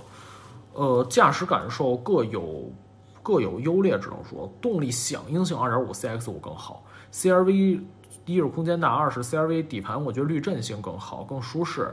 还有就是 CRV 的话，绝对动力性更强。对，呃，你可以去参加一下《速度与激情》电影的拍摄嘛？我当然没有这样的资格了啊，没戏啊！但是等到新的《速度与激情》出来之后。我也想去看，嗯，看他的这个预告片了，还挺挺挺爽的啊。八哥视频是自己剪吗？不是我自己剪啊，是有团队的啊。我自己是自己是不去亲自参与，不是，就是我会有参与，但是说我不去亲自操刀剪辑。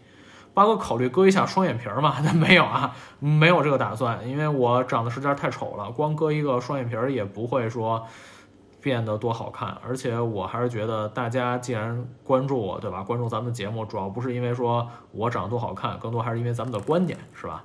呃，所以可以把割双眼皮的钱省下来，用来买车或者测试或者其他的这种事业的这种投入方面，啊，嗯。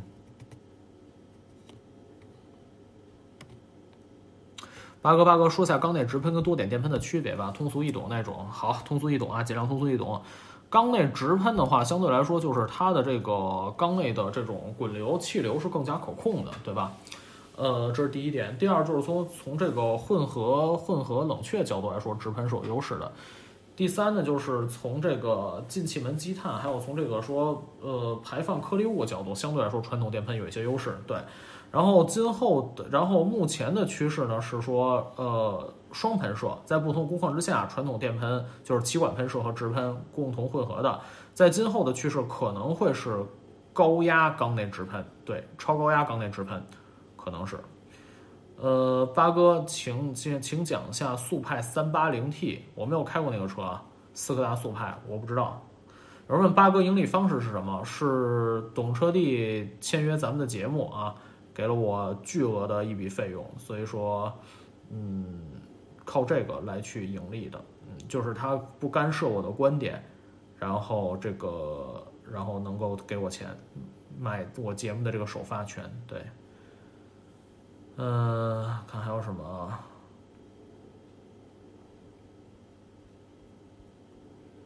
嗯。八哥，阿迪达斯和匡威比较喜欢哪个？我现在穿阿迪达斯的鞋比较多啊，白鞋比较多。总体我觉得比匡威更舒适一点啊。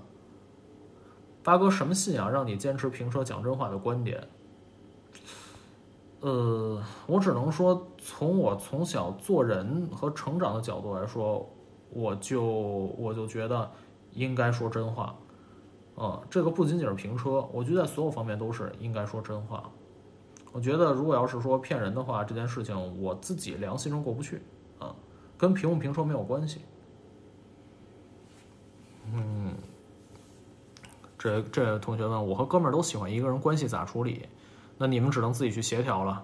更重要的是说。呃，看你们喜欢的那个人，他会喜欢你们俩。他要是你们俩谁都不喜欢，你们想这问题也没有用。他要喜欢你们俩中的一个人，那喜欢谁谁都跟他呗，对吧？另外一人就放弃，对吧？他要是也都喜欢你们俩，那这个事情确实就就比较比较巧合了。那确实需要沟通解决一下，取舍一下了，好吧？看啊，还有什么？比较好奇后面机器是什么？是个咖啡机，嗯。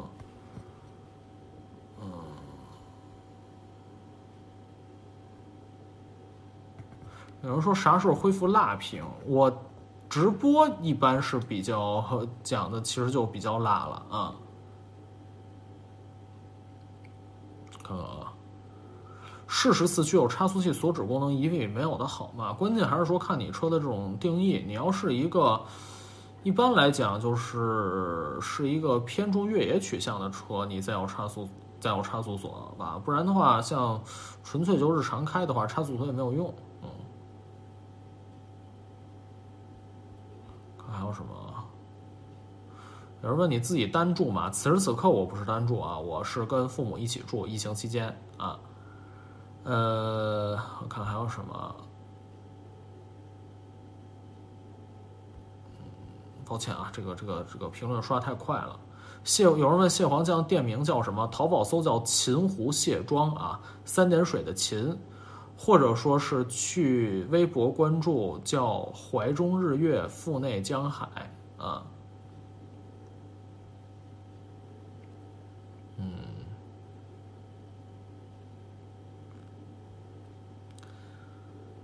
呃，八哥，我很喜欢你的豪华车测评，给人一种耳目一新的感觉，希望继续，谢谢。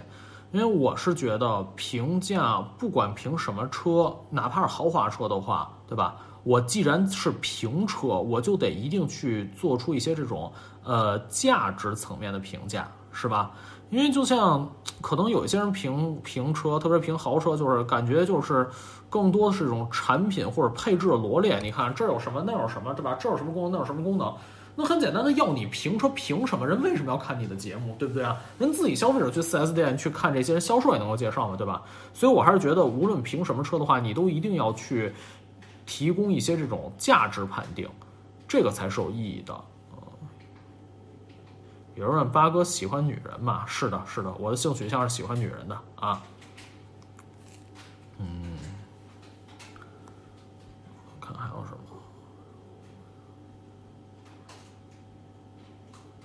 八哥，冷门车别克威兰怎么样？这个车市场表现很一般。纯电动车嘛，反正目前买纯电动车的绝大多数都还是受制于说政策，对，而且这个。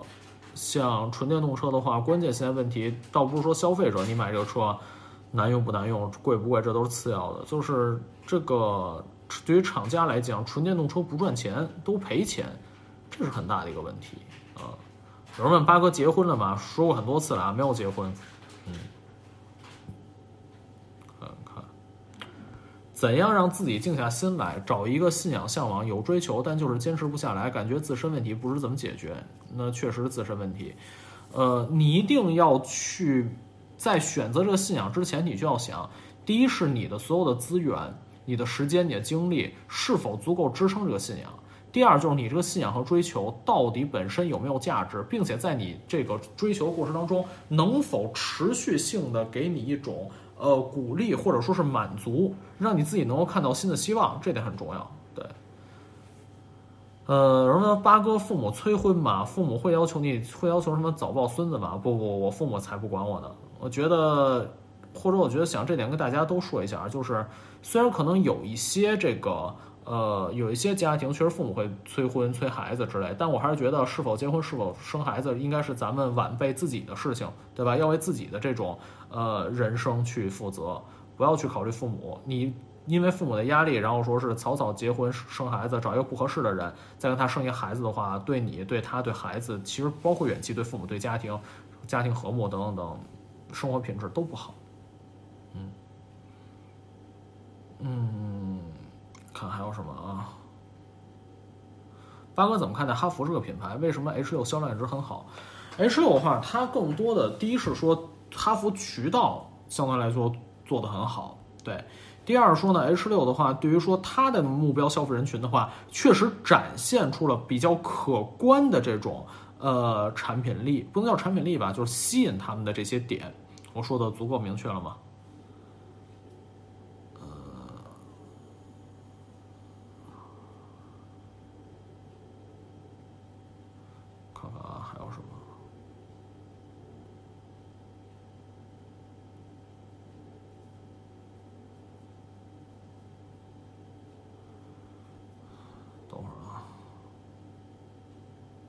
八哥对于宝沃有什么要说的？有人说你被宝沃充值了不少钱，凡是说这话的啊，有一个算一个，要么蠢，要么坏，对吧？没拿过宝沃一分钱。他们之所以这么说，主要就是因为之前看过评过一次宝沃的 BX 五这款车，对吧？还是那点，可以把我评宝沃 BX 五这款车的视频翻出来，然后你再去试一下同款车型，你看一眼我说的到底有哪个观点是错的，你可以去找，对吧？我说宝沃 BX 五，它的优点更多是来自于什么？我说它绝对动力不强，但是它响应很快，驾驶性匹配很好，对吧？没毛病。当然我也说了它的很多其他的一些缺点和不足，对吧？是这样的。至于说宝沃这个品牌在国内它的市场表现做不好，现在如此边缘化，这也不完全是这个技术水平的问题或者产品的问题，跟很多经营啊、这种渠道啊、其他很多很多方面都有关，包括比如说本身的这种品牌价值。另外就是，其实我多次批评宝沃，就是。他之前很多传播，虽然宝沃自己不认不不认，宝沃说是经销商行为，对吧？说什么德系四强，我觉得太蠢了，你知道吗？天天宣传自己德系，就我觉得特别不踏实，特别浮躁，所以也是引起了反噬，对吧？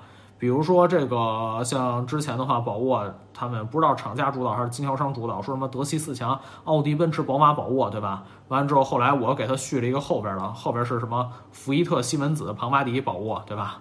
为什么这么这么讽刺他呢？因为前三个都是造机车的啊。福伊特嘛，叶传汽车，西西门子电传汽车，庞巴迪对吧？它的轨道交通部也是在德国的对吧？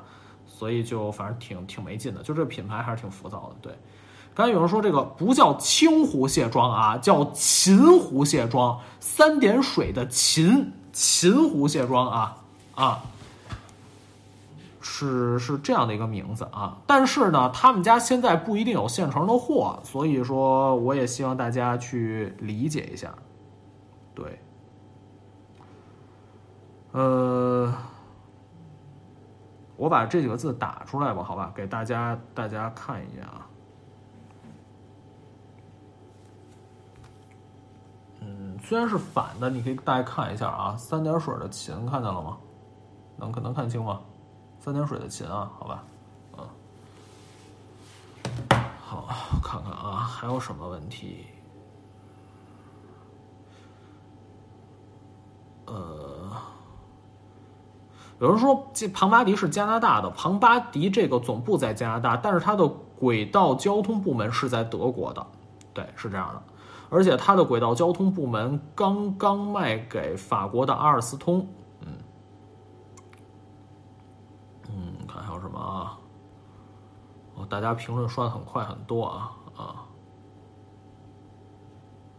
横屏有人问沃尔沃 T 五动力横向动力。横向是什么？你试一下嘛，对吧？你就能感受出来。T 五的车我想我评过什么？T 五的 XC 九零，对，你可以看过 XC 九零的这个测试成绩嘛，对吧？根据它的自重，你就能推导出它动力性到底怎么样，是吧？呃，我看看啊，八哥喝豆汁儿嘛？我不喝豆汁儿，我倒不是说嗯不能接受那个味道，主要是我怕我肠胃不好，我老怕喝豆汁儿这个这个引发闹肚子。对，所以这是我不喝豆汁的原因。但是有很多人给我建议说，我可以试一试，说也许可能喝完豆汁之后反而治好了我的这个这个问题。打算等到这个疫情结束之后吧，有机会我确实也想试一试啊，试一试豆汁儿啊，先从热豆汁儿开始喝起嘛。对，嗯，看看啊。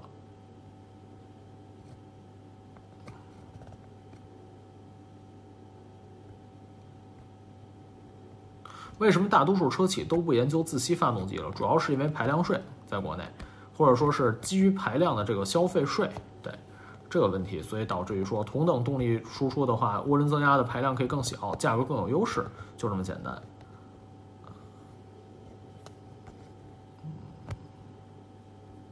看还有什么啊？八哥怎么看待异地恋啊？这个问题之前讲过很多次了啊，关键是你自己要评估，就是值得不值得，对。呃，和卸妆老板唠嗑呢，你们俩应该是真爱。我们俩不算真爱啊，但是我们俩确实现实中也是很好的朋友。老田他做生意也真的是特别特别的实在，真的太实在了。所以说推荐我把他推荐给大家，就还是那点，我我敢推荐的人，那这这哥们儿肯定对吧？人家对大家对吧？对咱们广大观众粉丝肯定也是特别好的，人家不会说是对吧？打我的脸啊，对吧？所以我推荐这样的商家，我觉得应该也是一个双赢的产物。大家可以去他店里看一看，但是他们家好像我印象中备货不多，所以，嗯，你很多时候经常是去他们家看，这没货那没货了，对，嗯，嗯，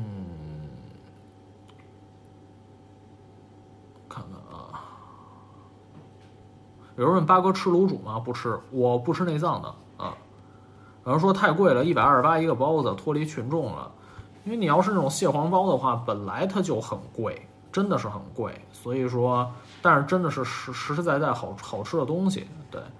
所以说这个看你自己觉得值不值了，对吧？之前谢田老师在微博上也是嘛，对吧？呃，推了一把这个九十九元的这个这个蟹，不是不是蟹，九十九元的这个橘子，九十九元这个蟹子，九十九元这个这个这个橘子。然后的话，这个，呃，好多人也是去骂他，对吧？去说怎么着的，说太贵了。我还是那个观点，你自己觉得贵，你就你就不去买，对吧？你要是觉得值或者想去体验体验也可以，对吧？谢天老师呢，他是一个对吧？历史学家，这都不说了，他自己也是饱尝世界各种的米其林三星美食，对吧？啊，然后的话，呃，这个，所以说，反正他在吃方面确实很有一手。或者对于大家对历史啊、高端旅游这些感兴趣，我觉得大家可以关注一下微博上的谢田谢摘星老师。对，哦，然后刚才朋友给我发来啊，说他们家现在好像还有还有这个蟹黄，所以觉得大家要感兴趣的话，可以去老田他们家看看啊，秦湖蟹庄啊，或者微博上关注叫怀中日月腹内江海都可以啊。呃，确实好，我明天中午啊蟹黄炒饭，嗯。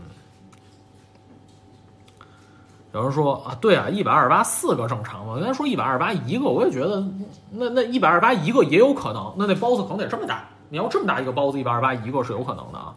因为我最近的话，我没有去店里边看，所以我也不知道店里边有没有货。有人说八哥给你一百万，你会买两辆不同车，还是买一辆最喜欢的车？我现在没有什么特别喜欢的车，嗯。呃，我觉得汽车就我是属于说对于汽车并没有什么实质性需求的人，对。呃，这位这位朋友，对不起啊，说刷两百遍了，一个人开雅阁混动还是皓影混动？就驾驶感受、舒适度来说，哪个值得入手？皓影混动吧，舒舒适性我觉得更好。对，嗯，一百二十八四个，对，其实我觉得一二一百二十八到底是一个还是四个还是十个，主要是取决于说你这个包子的大小啊，包子尺寸大小。对，反正我想说就是他们家东西你买吧，呃，可能你会觉得贵。买之前，但是我向你保证，绝对是产品品质绝对是很好的，真的是很好的，啊，强烈推荐啊，真的强烈推荐啊。八哥，明天打算聊啥？不知道，明天起来再说吧啊。我一般都每天就是现想，明天可以接着聊聊品牌吧，比如说聊聊，呃，想聊什么品牌，明天起来再跟大家讲吧，好吧？啊，咱们先把今天的这个聊完。直播直播炒饭，不不，我中午不不直播啊，晚上晚晚上才直播呢，对。大家特别想看，以后机会给大家直播做饭啊！但是当然了，在做饭领域，我不像评车这么擅长啊。我自己会做饭，但是我不是那种，呃，就这么的，这么这么这么相对来说这么精通，这么有经验。所以说，我就就就算了，别这个别去直播这个了。大家可以关注一些美食博主啊，嗯嗯。有人说雷克萨斯全系不值得买，听我的想法，我不这么认为。雷克萨斯还是有很多很值得买的车的。呃，虽然有些雷克萨斯，比如像今天我也说像 UX 这个车，对吧？我觉得就不是，就至少对于广大这种说消费需求来说，对吧？空间又小，对吧？然后开着也就那么回事儿，价格挺贵，我觉得不怎么值。但是有些车还是不错的。然后有人说，这位啊叫三十八号夏日蝉鸣控说，一个橘子九十九块，简直收智商税。呃，这么说啊，嗯，就像都是汽车，对吧？有有几万块钱，也有几百万的，甚至上千万汽车，对吧？橘子也是，对吧？有可能说是这个就几块钱一斤的，也有可能说一个一百块钱的，对吧？关键还是说呢，就是不同橘子它的这种呃是栽培的这种方式可能有很大差别，还有就是边际效应，对吧？可能就是说真正一百块钱的橘子，你说比十块钱橘子可能也就也就好吃百分之十，可能说对吧？呃，但是呢，关键问题就是说你花可能花不到一百块钱，也许你可能就没有机会体会到这百分之十的这种加成，是有这种可能的，对吧？所以说，关键还是看你自己的这种评价。对，比如说，让我再评价一下啊，叫秦湖卸妆啊，三点水的秦秦湖卸妆啊，大家可以去去去搜一下，他们家现在应该是还有货的啊，蟹黄啊，我们家有存货啊，我给大家看一下吧。来来来来来来，咱们现在快结束，给大家大家聊点这个别的啊。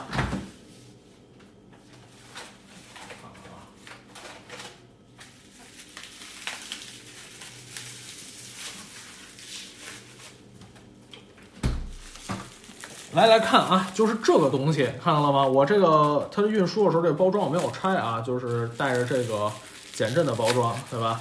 就这个玩意儿啊，里边就是蟹黄啊，瓶子稍微有点脆了，但是无所谓啊。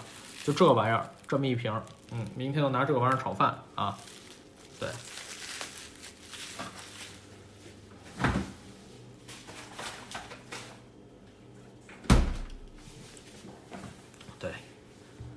呃，我看看啊，八哥聊聊你的财富观，看你不怎么穿奢侈品，呃，是这样的，我不仅仅是说不怎么穿奢侈品，我日常我就很少在这些，这个就是生活品质上面去花钱，因为像提高生活，通过花钱提高生活品质，总体来讲不太会给我带来什么这种乐趣，对吧？顶多也就是说花点钱买点好吃的，对吧？也都不是说那种特别特别贵的好吃的，对吧？呃，我还是，反正我这种我觉得不同人不一样啊，就是我也不去批评或者评价别人消费观，只能说对于我来讲，我如果把同样的钱花在我的事业上面，比如咱们的三十八号车模中心测评，对吧？花在这个上面的话，我会觉得能给我带来的这种内心的满足感，我觉得是最强的。嗯，反正这是我，所以我就是希望还是希望于说把钱都省下来，虽然可能我也不差这点钱生活，但我觉得这是一种。习惯或者这是一种态度，对吧？就是不在这个日常生活上面花什么钱，还是把钱花在咱们的事业上面、测评上面，对吧？而且我还是觉得，对于我自己，其实我也没有什么太多的这种需求，就是我看到给大家带来这种真实的这种观点啊，能够对于大家买车或者用车起到一些正面的积极的帮助，我就特别欣慰了，真的是这样。呃，大家也不用觉得我在装什么，或者说一堆假话屁话。如果不是凭借这样的心态的话，我其实不可能坚持到今天。你想是不是？对吧？嗯，看看啊，还有什么？呃，碎了，小心玻璃碴子。是是，它是碎，但是没关系啊。这个明天我给它这个。给它直接打开放到里面就好了，嗯。看看啊，还有什么？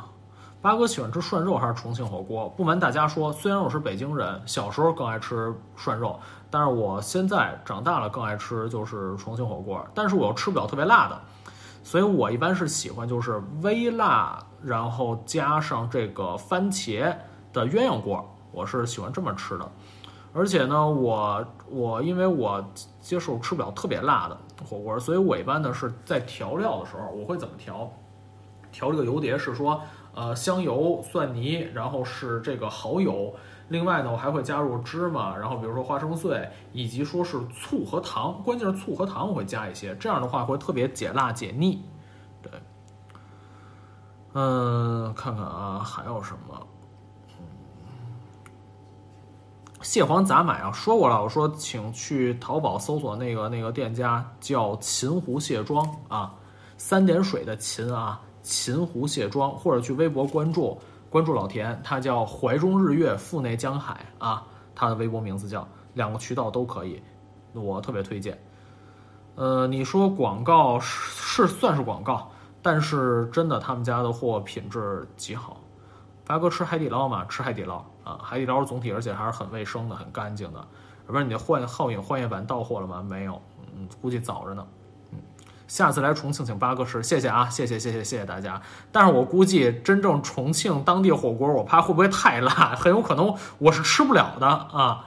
因为就像对于重庆人当地人，如你选的微辣，可能对于我来说都都会是极辣的啊，有可能哈，嗯。嗯，咱们现在就就不聊车了，好吧？最后剩个几分钟，聊点生活层面的这个这个这个这个问题吧，好吧？呃，微微微辣都吃不了，对，很有可能。对，聊咖啡吧。抱歉，我不喝咖啡啊，所以说我包括有人问后面这个咖啡机，这是我父母的啊。呃，现在盈利了吗？现在盈利了，因为懂车帝给了我巨多巨多的合作费，所以说是盈利了。对，呃，看看还有什么啊？生活层面，咱们就不聊车了。你在自己房间吗？不是，我在客厅，我坐在饭桌上啊，坐在饭桌上。我们家是一个长的饭桌，所以说我现在坐在这个饭桌的这个这个末端这个尽头嘛，后面就是墙，后面咖啡机，旁边是冰箱。对，有人问我喝茶吗？偶尔喝，喝酒吗？不喝。呃，择偶观是什么样？说很多次了啊，喜欢这种呃懂事儿的，然后能够支持我的价值观跟我比较接近的，能够理解我的，嗯，脾气好的这样的姑娘，嗯。呃，看还有什么啊？抽烟吗？不抽，不抽烟。嗯，呃，和爹妈一起住吗？目前是在跟父母一起住啊，疫情期间啊。呃，看看啊，八哥平时只喝水吗？喝饮料吗？喝水为主，极偶尔喝饮料。对，呃，以前喝可乐，最近我也最近这半年吧，我也不怎么喝可乐了，就偶尔喝喝果汁儿会。呃，我看看啊。五十九了，看看客厅吧。哎，算了算了，这个寒舍就就就就就别了，好吧？大家还是看看我吧，看看咱们的观点吧，好吧？啊，呃，行吧，那就这样吧。我看啊，现在已经是五十九了，咱们抽奖吧，好吧？大家把评论刷起来，抽这个乐高，好吧？今天第二个。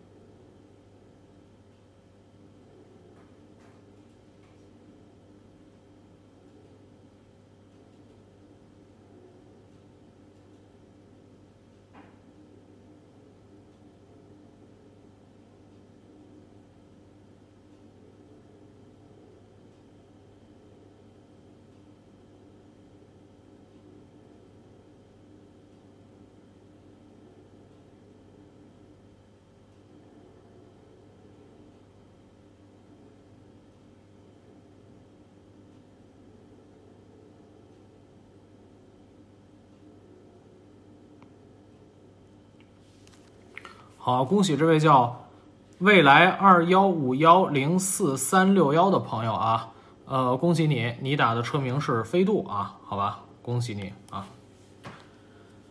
呃，请在中奖的四十八小时之内，通过今日头条 APP、懂车帝 APP 和西瓜视频 APP 的方式，然后给我们发站内信，过时不候。我们会在疫情结束之后，第一时间给大家把奖品派发出。谢谢大家支持，谢谢。行，那今天咱们就先到这儿吧，好吧？明天继续啊，明天可以来一个什么什么品牌主题了啊，或者什么技术主题，OK。然后的话，明天会提前给大家去通知的，好吧？今天已经很晚了，谢谢大家，谢谢大家，咱们明天继续啊，拜拜。